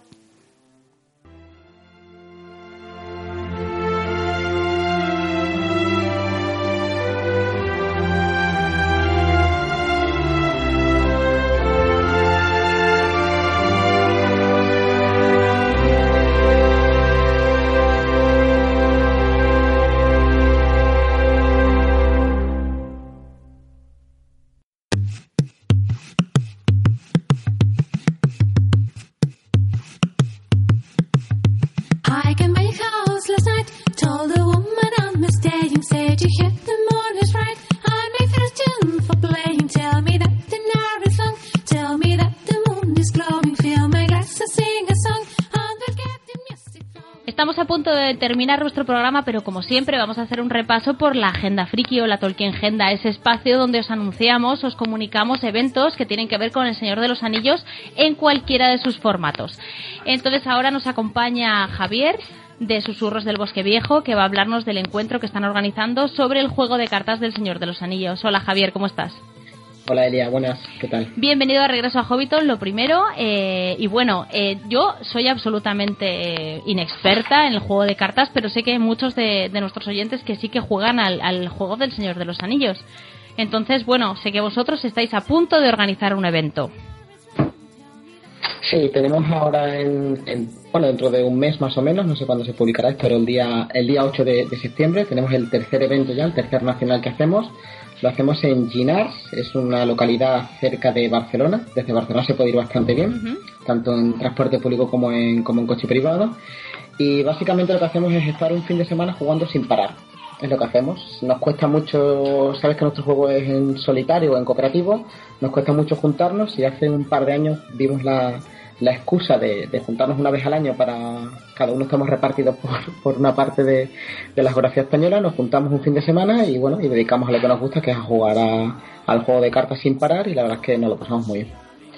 Fenomenal, o sea que básicamente eh, es para gente a la que le guste muchísimo jugar al juego de cartas, eh, porque está completamente enfocado a eso, ese fin de semana. Es un fin de semana entero, ¿verdad? Del 8 al 10 de Es un- septiembre. Correcto, empezamos el viernes por la tarde, de hecho yo llego, yo llego por la mañana y a la hora de comer, aunque no hay comida, ya estamos por allí unos cuantos, y hasta el domingo, pues según salgan los aviones y los trenes, pues hasta, hasta que, hasta que el cuerpo aguante, la verdad es que sí. Vale, eh, esto por lo que veo o por lo que he leído en vuestro blog, que luego hablaremos de él, es algo parecido a lo que hace la Sociedad Tolkien Española que se llama Merit, que es un, en- es un encuentro eh, que tiene lugar durante un fin de semana y hay múltiples actividades. En este caso también es un fin de semana. Yo entiendo que se puede, bueno, que tendrá un precio, que incluirá el alojamiento, las comidas y luego cada uno se lleva sus cartas y se dedica a jugar. Correcto. A ver, en total realmente son tres actividades. Somos tres grupos que nos juntamos y nosotros somos uno de los tres. Vale. Los, tres los, tres, los tres grupos que somos somos El Señor de los Anillos LCG, que, somos, que es el, el juego nuevo para los que lo sepáis. El Señor de los Anillos Tierra Media, que para los que jueguen de los años 90 todavía hay gente que lo sigue jugando y también se juntan un fin de semana entero a jugar.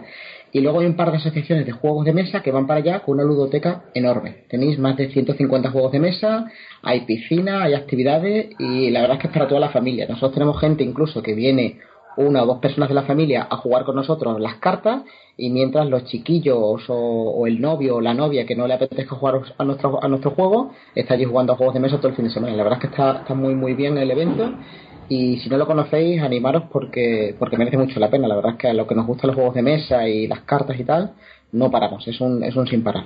Lo único que hacemos es jugar, dormir y comer. Ya está. O sea que también es un evento un poco para jugones de todo tipo. Si te gustan los juegos de mesa, también tienes muchísimas oportunidades para jugar a un montón de cosas. Más de 150 juegos, has dicho. Sí. Con lo cual, nadie se puede sentir marginado. Eh, voy a ir a las preguntas así más, más prácticas. Eh, bueno, ya nos has dicho más o menos cómo funciona el evento. Eh, ¿Nos puedes decir si hay torneos, si hay demostraciones de juegos o si vosotros enseñáis a jugar? Es decir, si yo me apetece aprender a jugar pero no sé y voy ahí con mis cartas, ¿vosotros me enseñáis a jugar? Nosotros tenemos tres tipos de eventos, según el día que hago. El viernes, tanto tarde como noche, eh, son eventos libres. Por una parte, os enseñamos a jugar, tanto si traéis vuestras cartas como si no traéis vuestras cartas. Si vosotros decís, oye, no sé si me lo quiero comprar o si me va a gustar, nosotros tenemos mazos preparados para enseñaros a jugar y punto. No venís sin nada. Ajá. Luego, luego por la noche tendremos, jugaremos a. Para los que juegan este juego, eh, ahora mismo nosotros la versión española va un poco atrasada con respecto a la versión americana. Entonces, como los que nos gusta muchísimo vamos al día y nos da igual el idioma, pues por la noche hacemos partidas para, para aventuras que aún no se dio en castellano. Entonces la gente pues las prueba y la verdad es que, que gusta mucho. Y el sábado, el viernes es un poquito libre. Primero empezamos, hacemos partidas de demostración y partidas muy avanzadas. El sábado es el evento grande. El sábado hay gente que incluso viene solo el sábado. El sábado son cinco rondas. Empezamos a las 10 de la mañana y acabamos en torno a las 8 de la tarde, 9 de la tarde, una cosa así. Son dos rondas por la mañana y tres rondas por la tarde, en las que jugamos cinco, cinco escenarios totalmente diferentes, son secretos, la gente viene con su mazo y con una reserva y no puede salirse de ahí. Y es el evento grande en el que repartimos todos los premios y damos la, la pipa que os habéis ahí, que damos como primer premio. Y el domingo por la mañana, para la gente que se que le apetezca quedarse, tenemos un torneo por parejas. Ese sí que ya venís con vuestra pareja, os apuntáis. Si no tenéis pareja, no pasa nada, porque hay mucha gente que viene sola y formamos las parejas con la gente que venís, que venís de pico. Y es otro torneo que ese solo dura por la mañana. Se empieza a las 10 de la mañana y antes de comer o así, lo hemos terminado para que la gente por la tarde pueda ir a su casa. Vale, has dicho que hay gente que solo va el sábado, entonces entiendo que hay mm, que hay un precio diferente si vas solo un día. Es decir, la gente puede ir un día solamente. El único, el único torneo como tal que tiene precio es el del sábado. El torneo del sábado cuesta 4 euros y va todo íntegro a premios. Tanto Vale. el viernes acercaros por allí para, para jugar, echar unas partidas con nosotros, o incluso el domingo para jugar de pareja, ese es gratuito. Eso no hay ningún problema que os acerquéis y, y jugáis cuando queráis. El del sábado sí que es el único que hay que apuntarse previamente y tiene un coste de 4 euros. Vale, entonces la gente no duerme allí, ¿verdad? O sea, Sí va y sale. Sí que dormimos, sí que dormimos. Eso es lo que te iba a decir. Luego, independientemente, nosotros nos quedamos allí en la casa de colonias, que se llama. Para que no lo conozca, es una casa, es un antiguo convento, tiene un patio interior que es donde jugamos normalmente, y es una casa con, con tres pisos, en las que hay habitaciones y hay muchísimas plazas. Entonces, tenéis precio de todos los ámbitos. Tenéis precio para quedaros todos los días con pensión completa, tenéis solo para pensión de un día o tenéis solo para comer si queréis quedar allí. Tenéis acampada también fuera por si queréis ir a tiendas de campaña y los precios oscilan desde la pensión completa con dos días en habitación, que es desayuno, comida y cena todos los días, viernes, sábado y domingo, que es 75 euros, hasta una pensión simple, que es dormir, desayunar y comer, que son 37,50. Si os vais a quedar solo el sábado, pues hay gente que llega el domingo por la noche, se queda a dormir y el sábado por la noche ya se va a su casa. Vale, fenomenal. O sea, que además es muy asequible, porque oye, un fin de semana entero con pensión completa, jugando, pasándotelo bien con tus amigos por 75 euros, pues está muy bien. La verdad es que sí, la verdad es que está todo muy muy bien, se porta muy bien la gente de allí de, de las colonias y, y la comida no está nada mal para lo que para lo que pagamos. Tenemos café por las tardes, nos traen bocadillos a media mañana, no nos podemos quejar, la verdad. Pues sí, fenomenal. Eh, una cosa, ¿cómo se puede apuntar la gente? Tenéis dos métodos de apuntaros. Una cosa es apuntaros a lo que es el evento como tal, que es Ginars, y otra cosa es apuntaros al evento del sábado, al torneo. Entonces, para el evento de Ginars lo monta una tienda de Barcelona que se llama Mazon. M-A-T-H-O-M, como el saquito. Para vuestros oyentes saben perfectamente lo que es un Mazon. Por supuesto. Entonces, eh, la información y reserva del alojamiento es a través de info.amazon.es. Muy bien. Todo lo relacionado con el juego de cartas, por si os queréis informar, y además tenéis también ahí los precios de las reservas y todo lo demás, es a través de nuestra web, que es susurrosdelbosqueviejo.com o susurrosdelbosqueviejo.blogspot.com.es, que es nuestro blog. Vale, yo lo apuntaré todo esto en la cajita de información, pero vamos, eh, realmente estoy mirando vuestro blog y ahí viene toda la información, o sea que si alguien eh, si, si alguien nos ha quedado con el email de, la tienda Amazon, yo creo que ahí en, en vuestra web lo tiene un poco todo. Así que no hay dudas. Muy bien, eh, vale, eh, entiendo que puede participar cualquiera, cualquiera que tenga ganas de jugar o incluso que tenga solo ganas de ir a jugar a los juegos de mesa.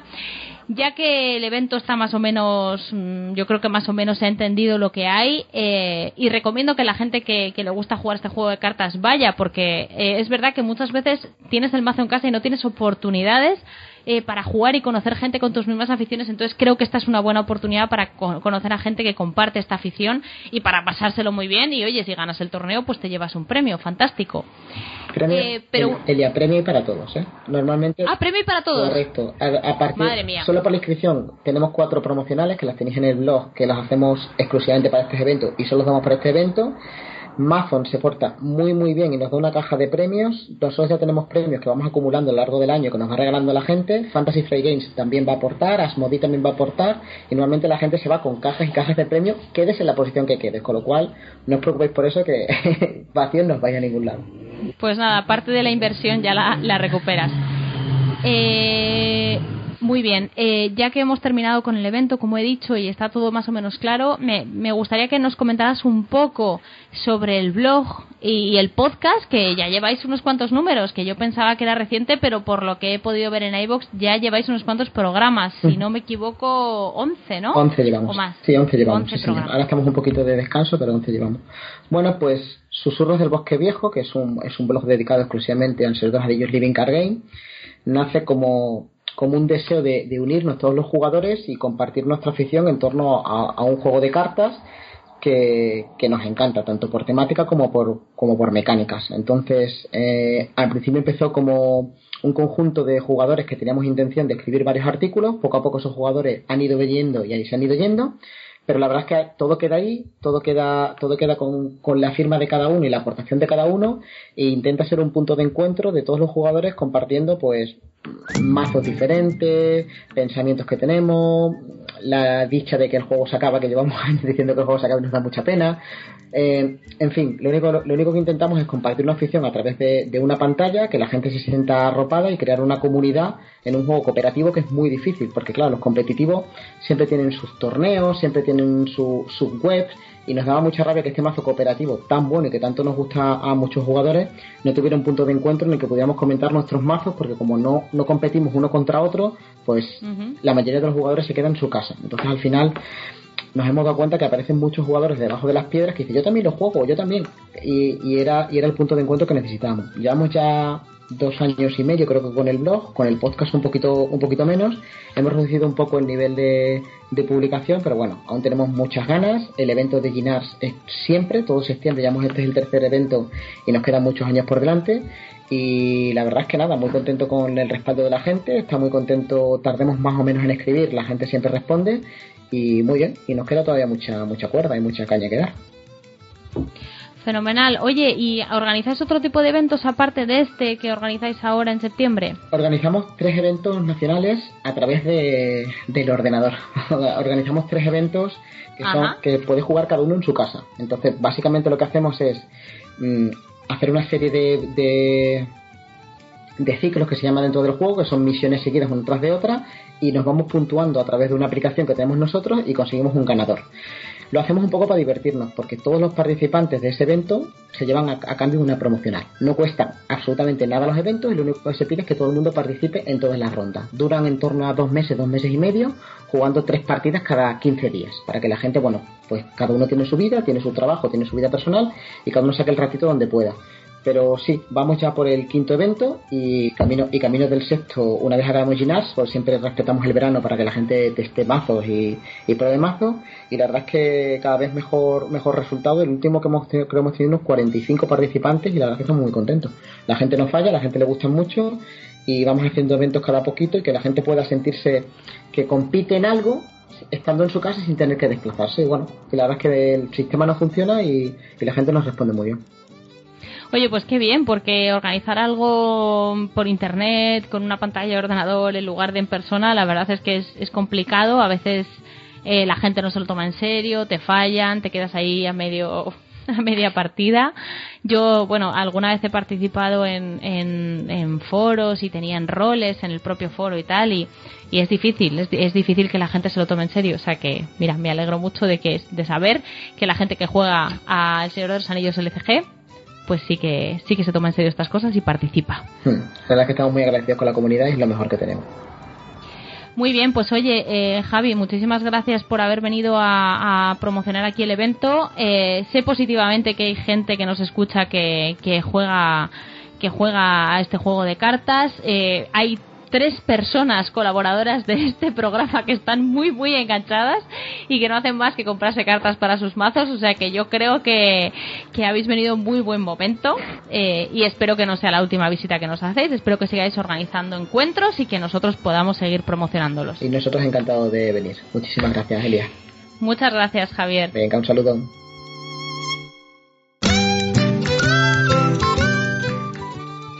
Y ahora sí que toca decir adiós. Espero que hayáis disfrutado mucho de estas horas con nosotros. Este programa ha sido un poquito más largo de lo normal, pero bueno, el Silmarillion lo merecía.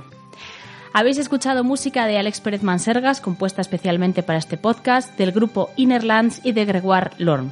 La lectura épica que nos ha puesto los pelos de punta a cargo de María José Rodríguez y editada por Rafael Fortún. Las portadas, como siempre, de Nai. Yo soy Elia Martel y ha sido un placer teneros a todos aquí. Nos vemos dentro de muy poco y ya sabéis, más aventuras, más Tierra Media en Regreso a Hobbiton.